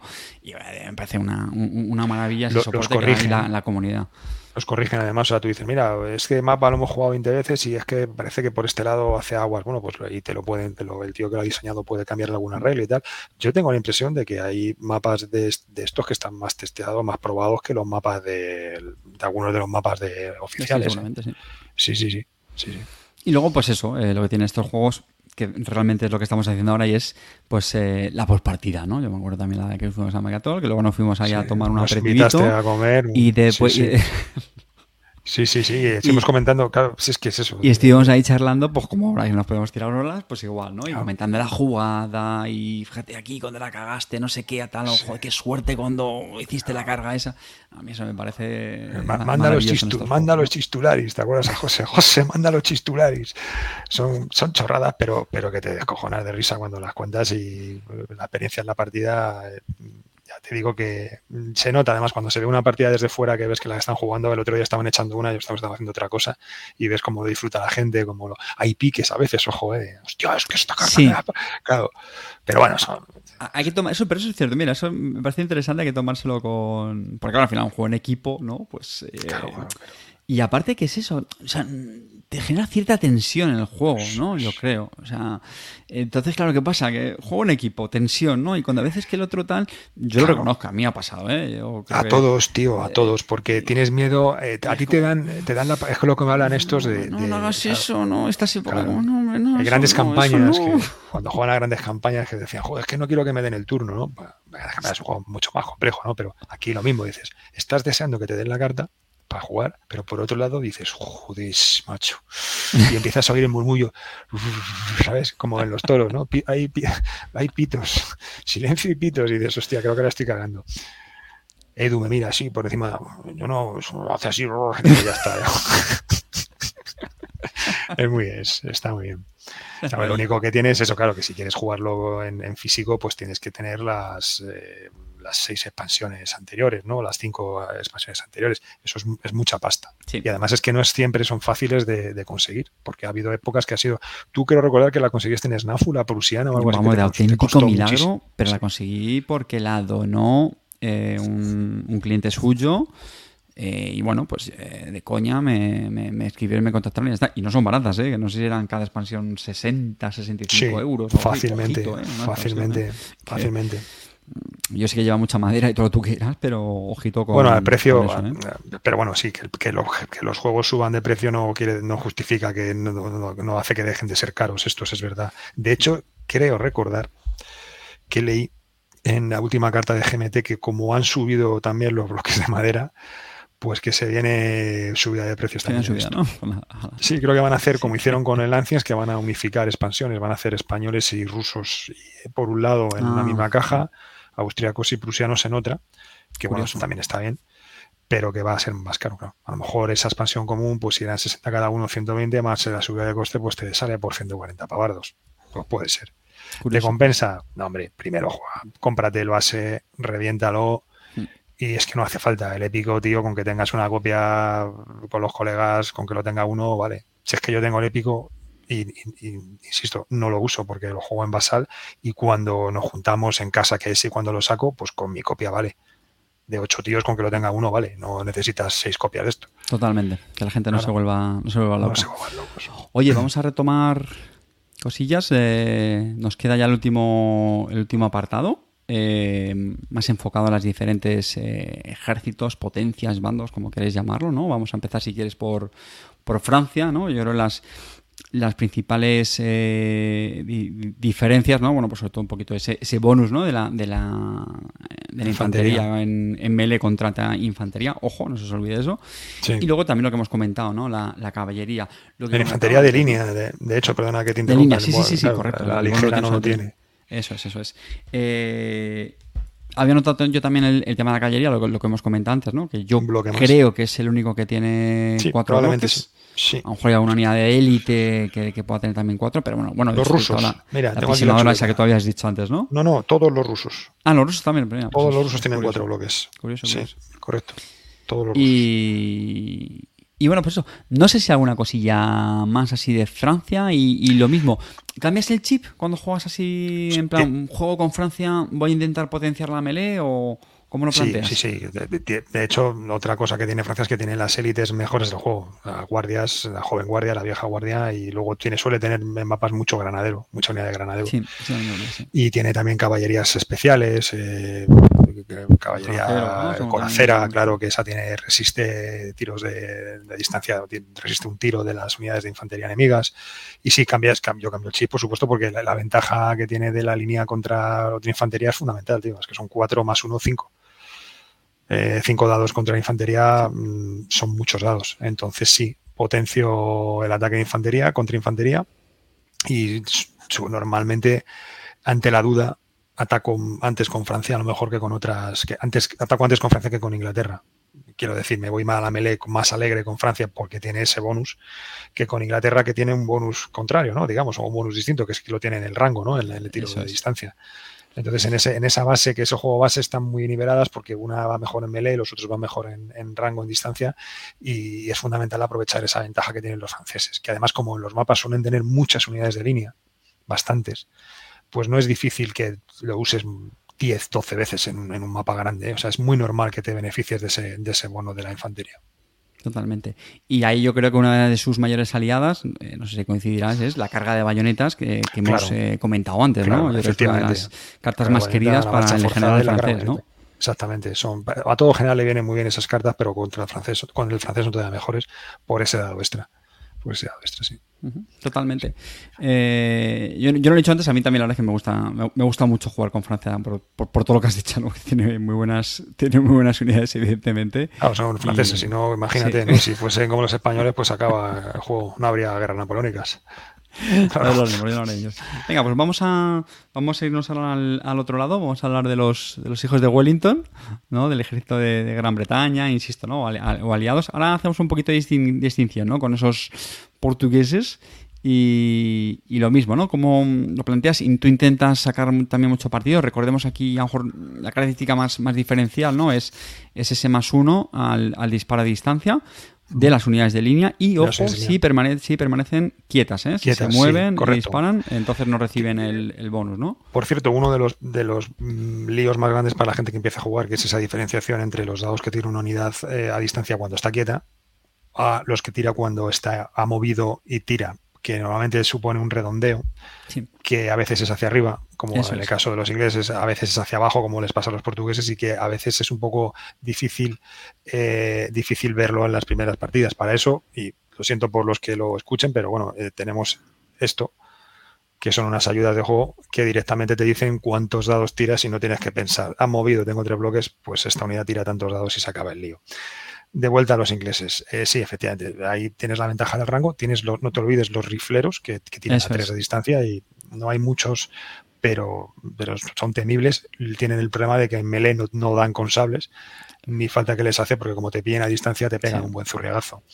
Eh, y con un más uno tienen, creo, ¿no? Si más uno, sí, sí, exactamente, con una unidad fresca son cuatro daditos ahí. ¿eh? Con un más uno. Las unidades de, ligeras, aunque no tienen el más uno, lo que tienen son cinco, son cinco dados. O sea, perdón, cinco bloques. sí, sí, sí, con un más uno también. Complicadas. Unidades, eh, tienes que intentar machacarlas un poco con la artillería antes de avanzar, porque cuando te pones a tiro te, te pueden volar la cabeza. Son un ejército divertido, en el sentido de que mm, no es muy difícil de llevar. Luego hablaremos un poco de los españoles y los austríacos que tienen peculiaridades un poco más complicadas. Estos son disparan a rango, tienen buena melee, tienen buenas unidades. La caballería tiene tres bloques, que eso es una pega. pero es un ejército, ya te digo, que es muy, muy eficiente y además los, los escenarios que tiene normalmente eh, los que tiene que el problema que tiene muchas veces es que tiene escenario que comparte con los portugueses, puesto que el, juego base representa la guerra peninsular o la guerra de independencia para nosotros. Y muchas veces comparten mapa con los, con los portugueses y ahí es donde llegan los, los problemas, que los portugueses son muy inferiores a los ingleses porque tienen penalizaciones, este redondeo lo hacen hacia abajo, tienen, si no recuerdo mal, tres bloques solamente las unidades de línea, no, ahora te hablo de memoria. No, yo creo que son cuatro también. ¿eh? de hecho, yo te iba a decir que yo creo que están un poco estigmatizados los portugueses, tío. No, las ligeras, las ligeras tienen tres. Ah, eso sí, puede ser, sí, sí, sí. No, no, ojo, ojo.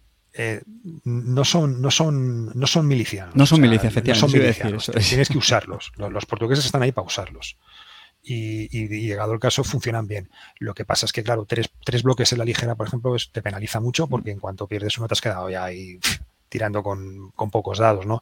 El redondeo hacia abajo también penaliza. Pero las unidades de línea portuguesa son buenas unidades. Son cuatro bloques, como tú dices, y puedes atacar perfectamente con ellos y, no, están, no están tan mal. Los portugueses no, como tú dices, a veces un poco dices, hostia, los portugueses no, no los muevo, que no, no, los portugueses tienes que usarlos y, pueden hacer daño. Cuidado con las ligeras portuguesas, eso sí, que, que un buen tiro de artillería te puede matar una unidad entera de, unidad ligera portuguesa. Tienes que tener cuidado. Protegerla en un bosque, que tiren menos dados las artillerías. De, hecho, se me olvidado preguntarte antes en el, apartado de consejos generales, cuando, cuando una unidad se te queda con dos bloques, ¿tú qué haces? Evidentemente va a depender de la situación, ¿no? Pero claro. ¿Se te enciende ya el warning de marcha atrás o venga, para adelante como Alicante? Si la situación es estática, o sea, si estoy en una situación que no es de ataque, mm, se me enciende el warning con dos bloques ya, si puedo, la echo para atrás. Amarrategui, amarrategui. Amarrategui. Que, pero si estoy en avance, o sea, si ya estoy chocando en melee, hombre, dos bloques, por ejemplo, no es lo mismo una unidad de línea francesa con dos bloques, son dos más uno, tres. claro, una unidad de, rifles con dos bloques son dos y no impactan sables, por lo cual me la llevo para atrás, lógicamente, pero depende de, de qué unidad sea. Una unidad de la guardia, de la vieja guardia, con dos bloques, tira cuatro dados esos no se van para atrás, para eso son la guardia, ¿no? Depende de qué unidad sea. Pero sí, con dos bloques es cuando ya se me enciende el ámbar fijo, digamos. El ámbar fijo. Y si estoy lejos, si tengo tiempo, va para atrás. Ya me llegará a lo mejor un rally que la pueda subir a tres o cuatro. Y si no, pues ahí la tengo con dos. luego hay veces que no tienes más remedio porque ya no te quedan unidades y tienes que tirar para adelante, ¿no? Pero normalmente con dos bloques ya me, ya me entra el miedo, sí. Sobre todo si no es francesa, que va a tirar con dos dados nada más. El tema de la caballería inglesa, creo, no sé dónde lo leí, eh, que creo que también reflejaba pues, las dificultades que tenía evidentemente el, ejército inglés para transportar caballería, ¿no? Pues desde las islas en barcos, imaginaos lo que tenía que ser la Odisea, ¿no? Transportar Imagínate. en barcos. Y luego por España robando chorizos y el, ¿no? scam of her, ¿no? Decía la, la, la, basura en la tierra era su ejército. Era un, muy peculiar la historia de los ingleses en, en, España, en Portugal, por ahí por Salamanca y todo eso. Sí, estas cositas las tiene. O sea, es, un cromo así, pero por ejemplo, españoles, pues pasamos a los españoles, si te parece. Sí, sí, sí. Los, españoles tienen una, una, cosa que es muy mecánica, ¿no? Decían, bueno, mm, la guerrilla, la guerra de guerrillas, que viene de ahí la palabra y todo esto. el, curro Jiménez que hemos dicho antes. El curro, curro y el agarrobo. ¿Cómo representan eso? ¿Con una unidad? No. Representan con. Hay unos marcadores que, que tiene el español, algunos escenarios tiene X y no puede tener más, en otros sí le permite ganar de esos marcadores usando cartas de, scout, que son las que mueves uno, rechazas la opción de elegir dos cartas y robas un marcador de, guerrilla y hay algún escenario, creo recordar, que no tiene estos marcadores. Pero estos marcadores lo que hacen es que cuando el francés juega su carta, eh, antes de que haga lo que dice esa carta, tú puedes jugar el marcador de guerrilla sobre esa carta. Entonces el francés tira un dado, y si no sale sable, creo recordar que sable la, lo sable, la guerrilla. si sale sable, se te va la guerrilla y tú haces la acción. Pero si sale cualquiera de las otras cinco caras, pierdes la carta, pierdes la acción, o robas otra carta, por supuesto, pero pasa el turno. Y es una jodena. Porque si tú tienes una maravillosa carta que te has guardado durante un montón de turnos y la quieres jugar, una carga de bayoneta, y ves que el otro tiene una guerrilla, sabes que es que, vamos, te va a jugar la guerrilla sí o sí y cambia mucho las partidas. Hasta el punto de que, por ejemplo, hay gente a la que no le gusta demasiado esa mecánica. La mecánica, yo creo, de todas las expansiones que más distinta es. También hay que tener en cuenta que el ejército español es malo. Tiene alguna unidad buena, pero, por lo general es, es, malo. Muy malo, tío, muy malo. Es el peor, claro.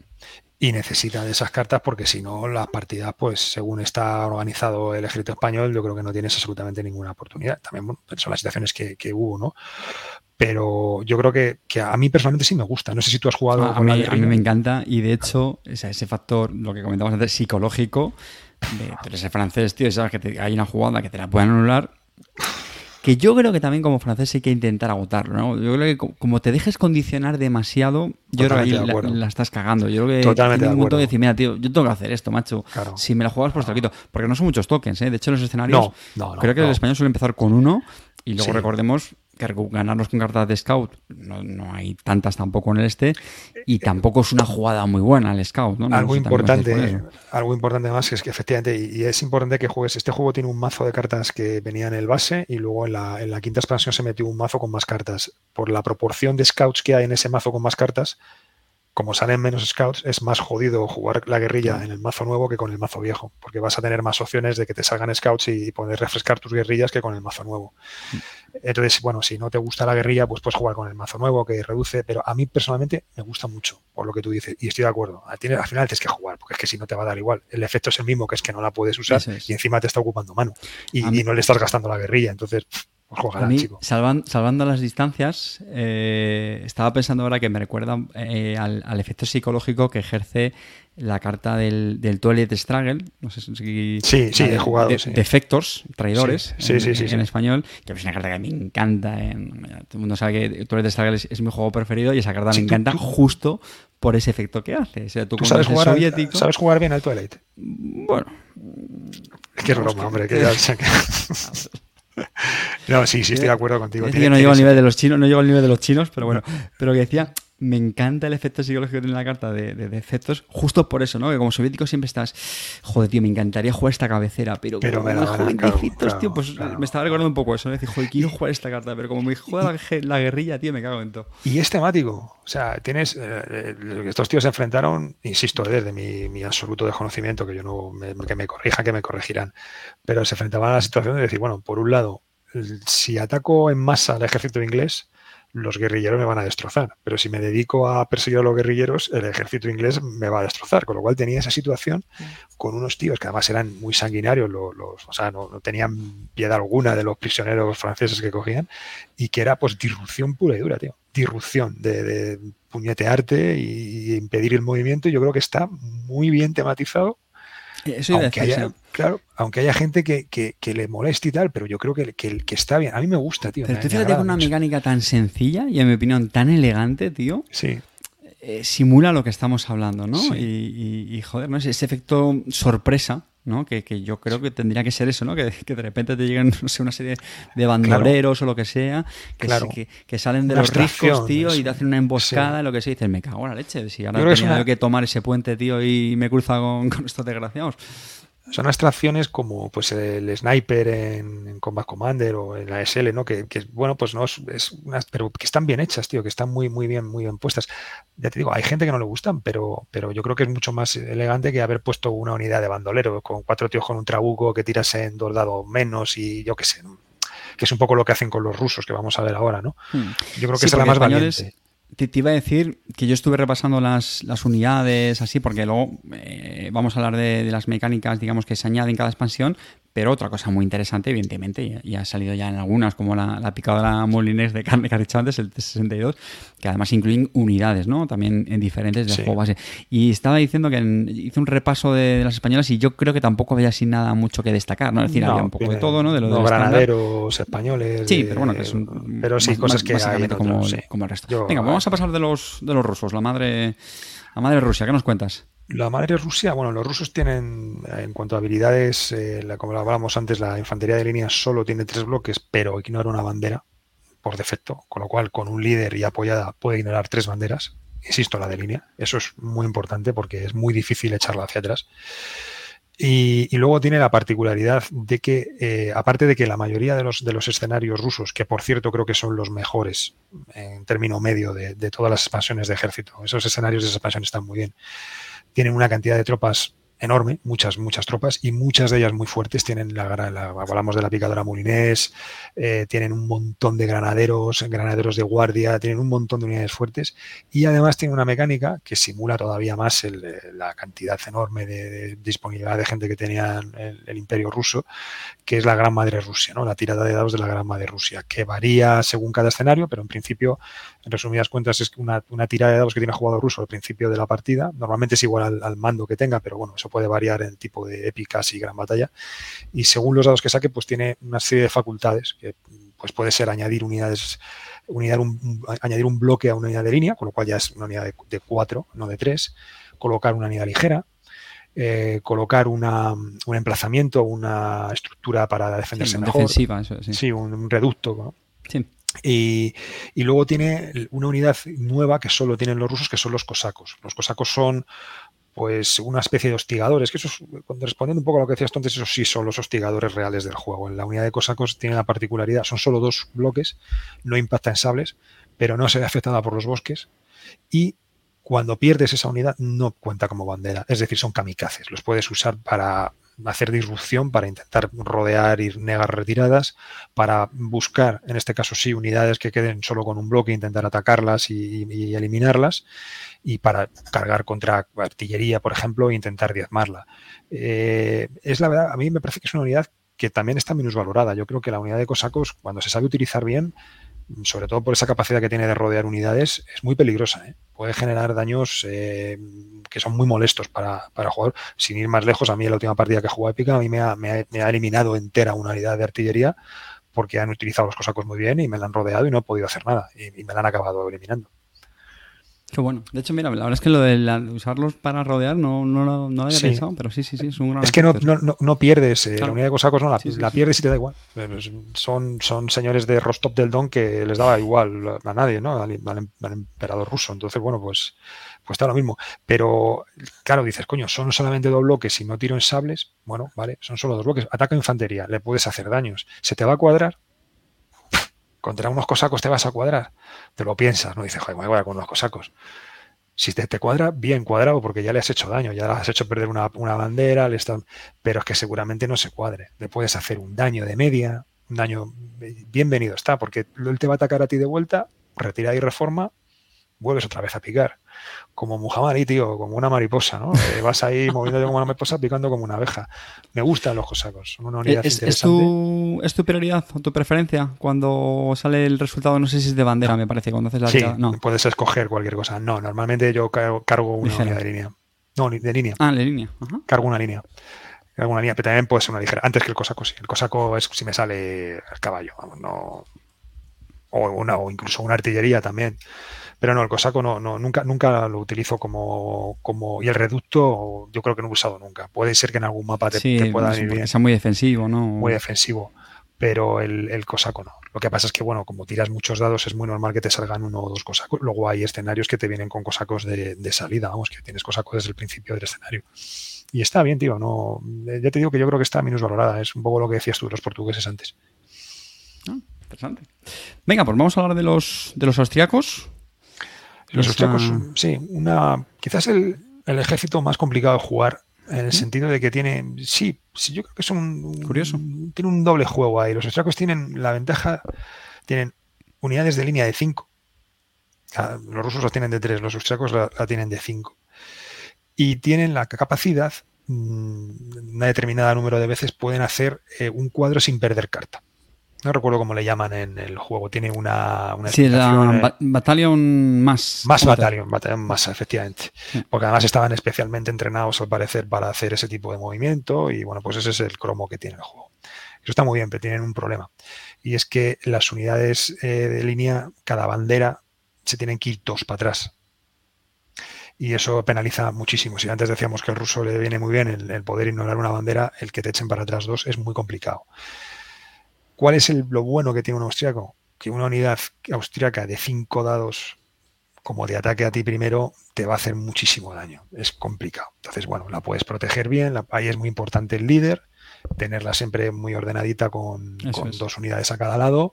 Y bueno, si puedes paliar eso o algunas cartas que hay que te permiten ignorar banderas, también cartas de estas tácticas que te dicen no, no te afectan las banderas, es un ejército que está, que está bien, que se puede jugar bien. No, tiene demasiadas unidades especiales. Tiene una unidad muy curiosa que se llama la, la Grenzen, la, unidad ligera fronteriza Grenzen, que es una unidad que tiene, tiene, tira muy bien a distancia.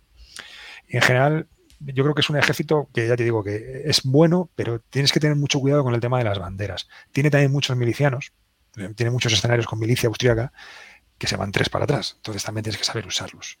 Como muchos escenarios son de la guerra esta de, no sé si fue 1807, que eran, eran austriacos, con, vinieron los rusos a ayudar a los austriacos en muchos escenarios que como Austerlitz están rusos y austriacos.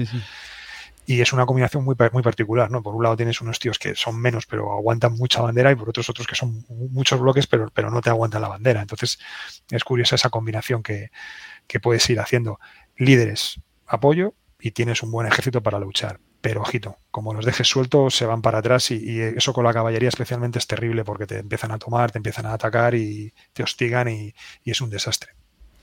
Bueno, muy, muy interesante. Y te tiene también buenos escenarios ese, esa expansión. Y bueno, luego tenemos la prusiana, que es la última, que estos tienen la voluntad de hierro, que son unos contadores, simplemente gastas el contador y, y ignoras una bandera, bueno, lo que estábamos, lo que estábamos hablando.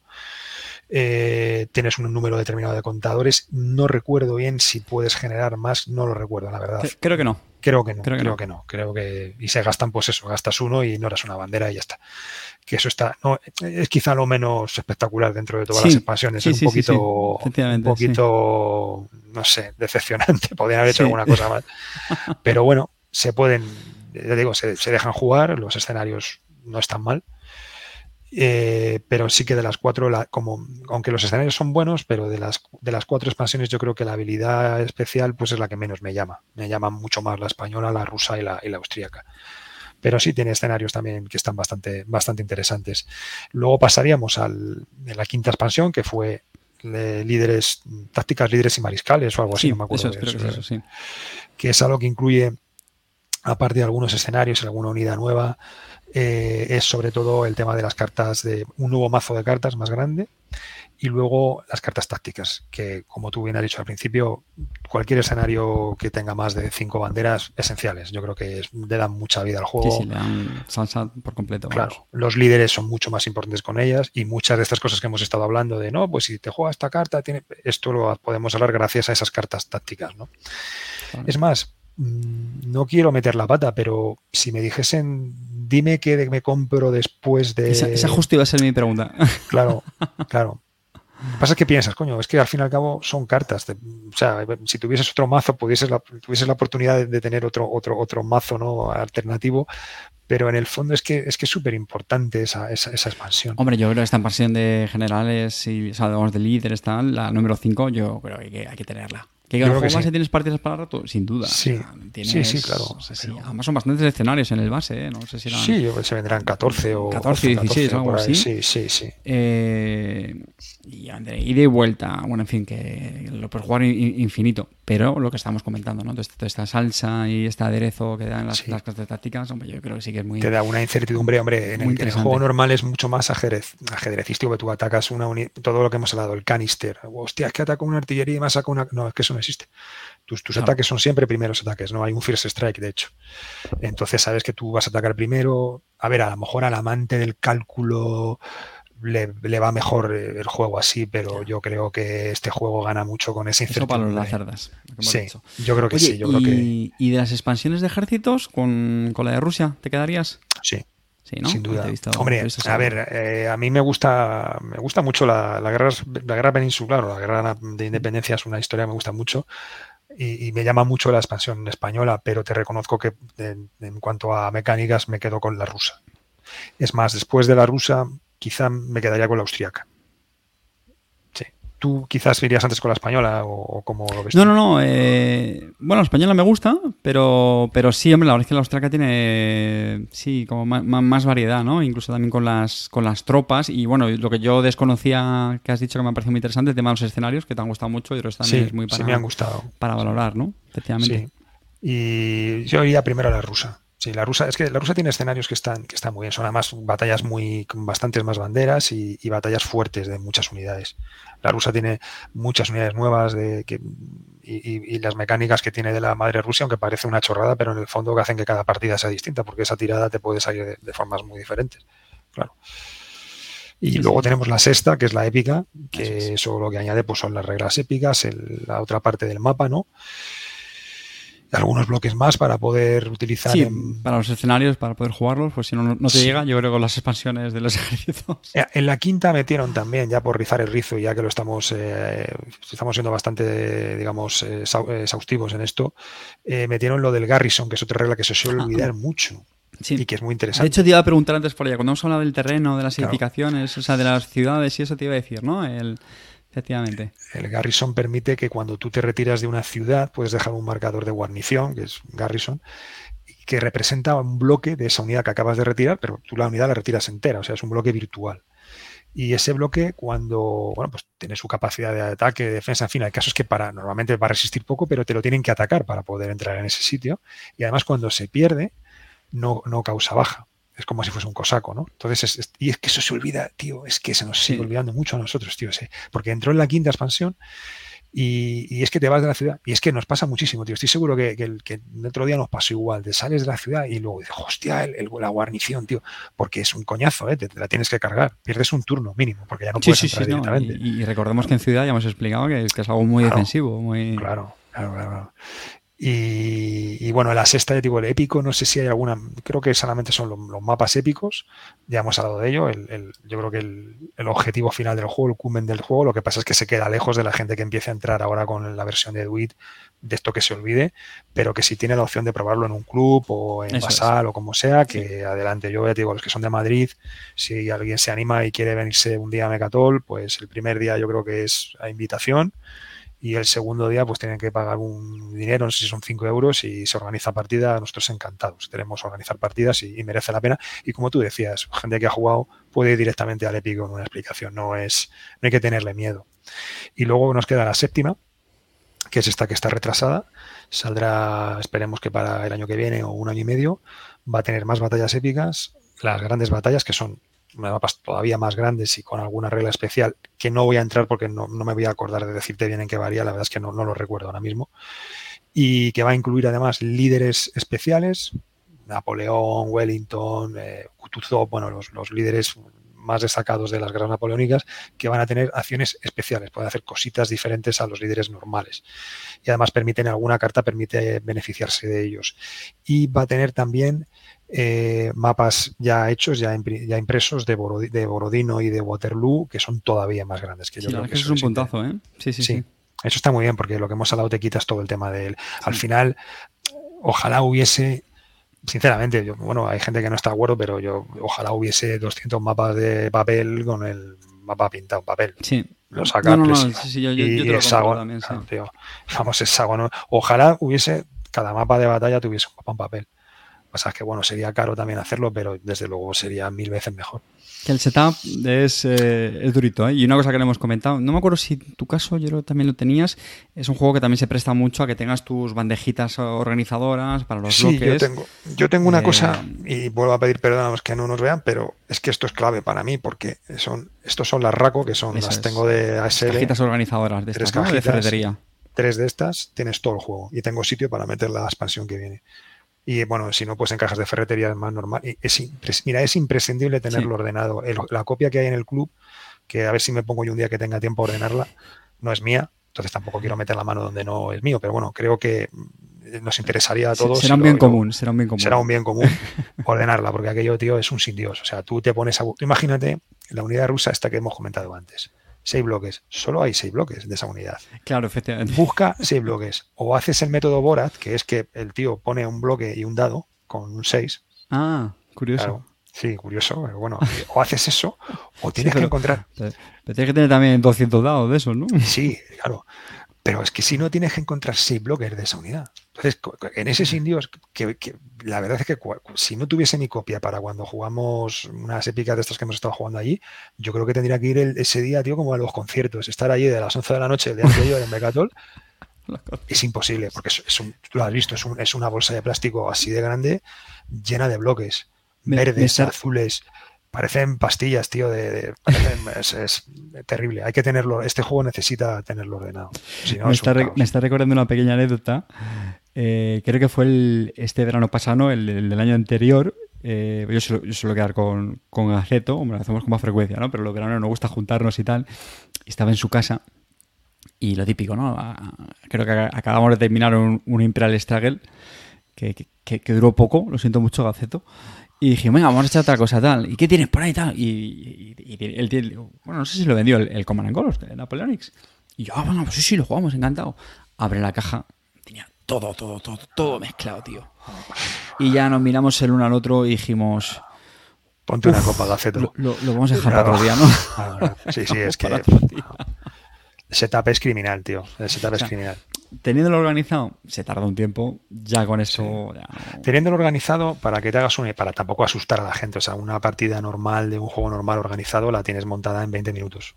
Normal, ojo. Sí, hombre, a ver, también lo suyo, que si estáis varios... Lo hacen dos, claro. Se hacen entre varios, claro. Épico, épico es otra historia. Épico, incluso teniéndolo organizado, yo las partidas épicas vengo tardando como una hora en montar, en, poner pues el tablero, poner los, los, terrenos. es que luego al terreno, ¿eh? Es que el terreno es comprueba bien, ya no es que luego ves, es asegúrate de que está todo bien cuadrado, las distancias entre uno y otro, no espérate que este bosque está más a la derecha, fíjate, cuenta tres filas hasta aquí, dos a la izquierda, efectivamente. Eh, y además es un mapa muy grande, tienes que hacer contar una horita. Entonces, si es una horita en poner, una horita en quitar o, o tres cuartos de hora porque necesitas que queden medianamente organizado todo, pues al final te llevas, te llevas ahí entre una cosa y otra, la hora y media no te la quita nadie. Por cierto, y ya mm, acabo con el tema del épico. Eh, no sé si no sé qué tipos de dados, no sé si lo han anunciado, vendrán, porque un problema que tenía este juego eran los dados. Los dados eran absolutamente lamentables. Eran dados de plástico hueco. Yo me, me, hice con unos dados de madera en su día, yo no sé si se pueden seguir consiguiendo.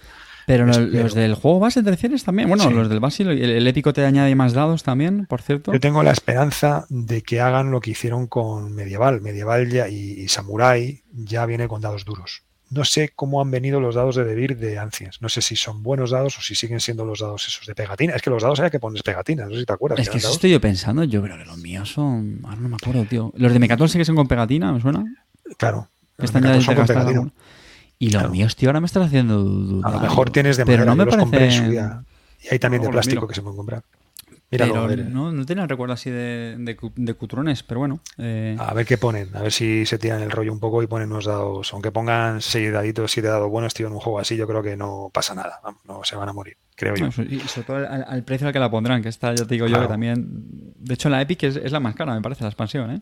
Sí, sí, sí vale, vale, una pasta. vale es una más pasta. cara todavía, creo. Sí, vale una pasta. Bueno, caballero, pues, pues al final hemos llegado a las, a las tres horas. Sí, tío, al final hemos llegado a las tres horas. No sé quién habrá llegado hasta aquí. Si el que haya llegado hasta aquí, eso sí que es una expansión épica. Porque, joder, vaya turra. Pero bueno. Eso sí que parece un, premio. Eh, don Ángel Rojo, señor GLT, eh, ha sido una absoluta maravilla grabar este programa con, contigo, al que te estoy infinitamente agradecido. Porque, te salva el culo, ¿eh? te salva el culito. Mm. El próximo día ya sabes lo que tienes que hacer. El canister te lo guardas, no me lo juegas, se lo juegas a otro. Me lo merezco, como Mitchell contra Corea en Italia 90. ha necesitado un parrillo como yo para poder grabar algo, jodido. Hostia, macho, va a ser bajo la bandera, pero te digo que las expectativas eh, seguro de, los oyentes estarían altas, pero estoy absolutamente convencido de que se van a, cumplir. Yo creo que es un programa muy, muy majete. Sí quería poner el broche, bueno, con dos cositas. Una, eh, no sé, consejo general o algo, un, mantra, ¿no? Es decir, estas tres horas de programa se resumen en... Se resumen en que yo creo que la mayor parte de la gente que pueda pensar en comprar este juego eh, yo creo que el, primer escollo que se pueden encontrar durante las primeras partidas es esa dificultad de que cuando empiezas a jugar dices cuántos dados tira esto, cuánto mueve esta unidad y se puede hacer pesado, se puede hacer largo. Y entonces es un juego que cuando es largo parece que no te ofrece lo suficiente para ese tiempo, que le den un par de oportunidades más, porque cuando tú dominas las reglas de movimiento y tiro y el juego se, se finiquita en una hora y cuarto, una hora y media, entonces es cuando realmente brilla. Es decir, lo que yo les recomiendo es o bien que le den dos oportunidades o tres, o bien que lo jueguen con alguien que lo sepa jugar.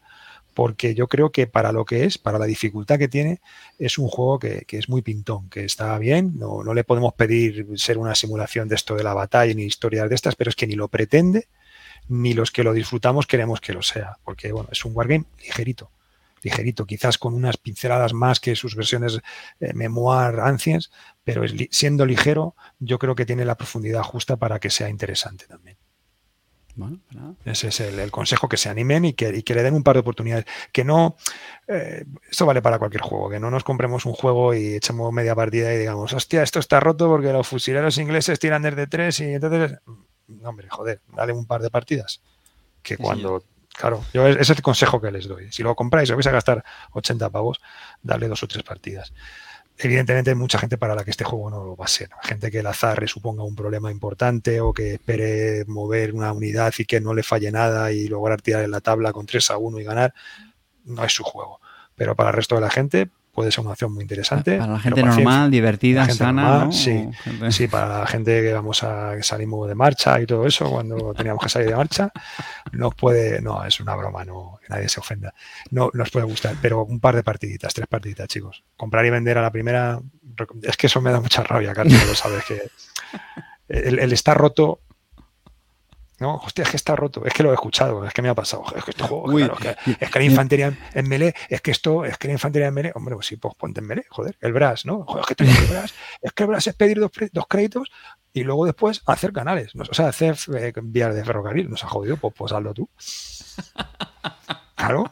La maratón es correr en dos horas. En dos horas gana la maratón olímpica. Gelete, que quedas convocado para, para el, el, inminente vis a vis del, del DRAS. No te preocupes. te, te, añado en la lista, ¿vale? para el siguiente, que será en 2027, ¿no? Según el ritmo que llevas. sí, porque a ti, a ti, me parece que hasta que vuelva a engañarte, para sacarte otras, otras tres horas, me parece va a ser complicado. Al Bras, un día, ahora dejemos, dejemos espacio, pero en su día, pues uno al estaría bien, tío. Bras, sí, sí, sí. Ya está. Esto queda grabado que lo sepas. Estupendo, nene. Caballero, oye, le he dicho un, auténtico placer. Un placer. Y, y, muy, muy, muy agradecido. Esto también luego hay que rubricarlo con una partida. A mí me gustaría que fuera una gran batalla, que por cierto no lo hemos dicho. Es verdad que solo hay dos escenarios, ¿no? La caja del Epic se nota ahí, ¿no? Que queda un pelín ahí. Sí, yo creo que, yo creo que efectivamente fue. tenían ahí algo, lo metieron. La gente que lo ha jugado mucho dice que al parecer. Y además no está muy bien, cosita, Sí, que tiene alguna cosita que, que falla y tal. Y creo que. fíjate que pienso que quizá el motivo por el que la séptima expansión está tardando es porque están intentando. Que tampoco pasa nada, aunque tarden si hacen eso bien sin redondear el tema de la gran batalla. Sí, sí. Pues nada, bueno, gran batalla, ¿no? O épica. Ahí, nos veremos. o cañas y cervezas, que yo sé que eso también te gusta a ti mucho. Sí. Nos, nos emplazamos a, vernos, que tenemos la, suerte de, vivir cerquita. Y, nada, de hecho, un, un placer, Gelete. Muchísimas gracias, tío. Un gusto, tío. Cuídate, un abrazo. Saludo a todos. Chao, chao. luego, chicos.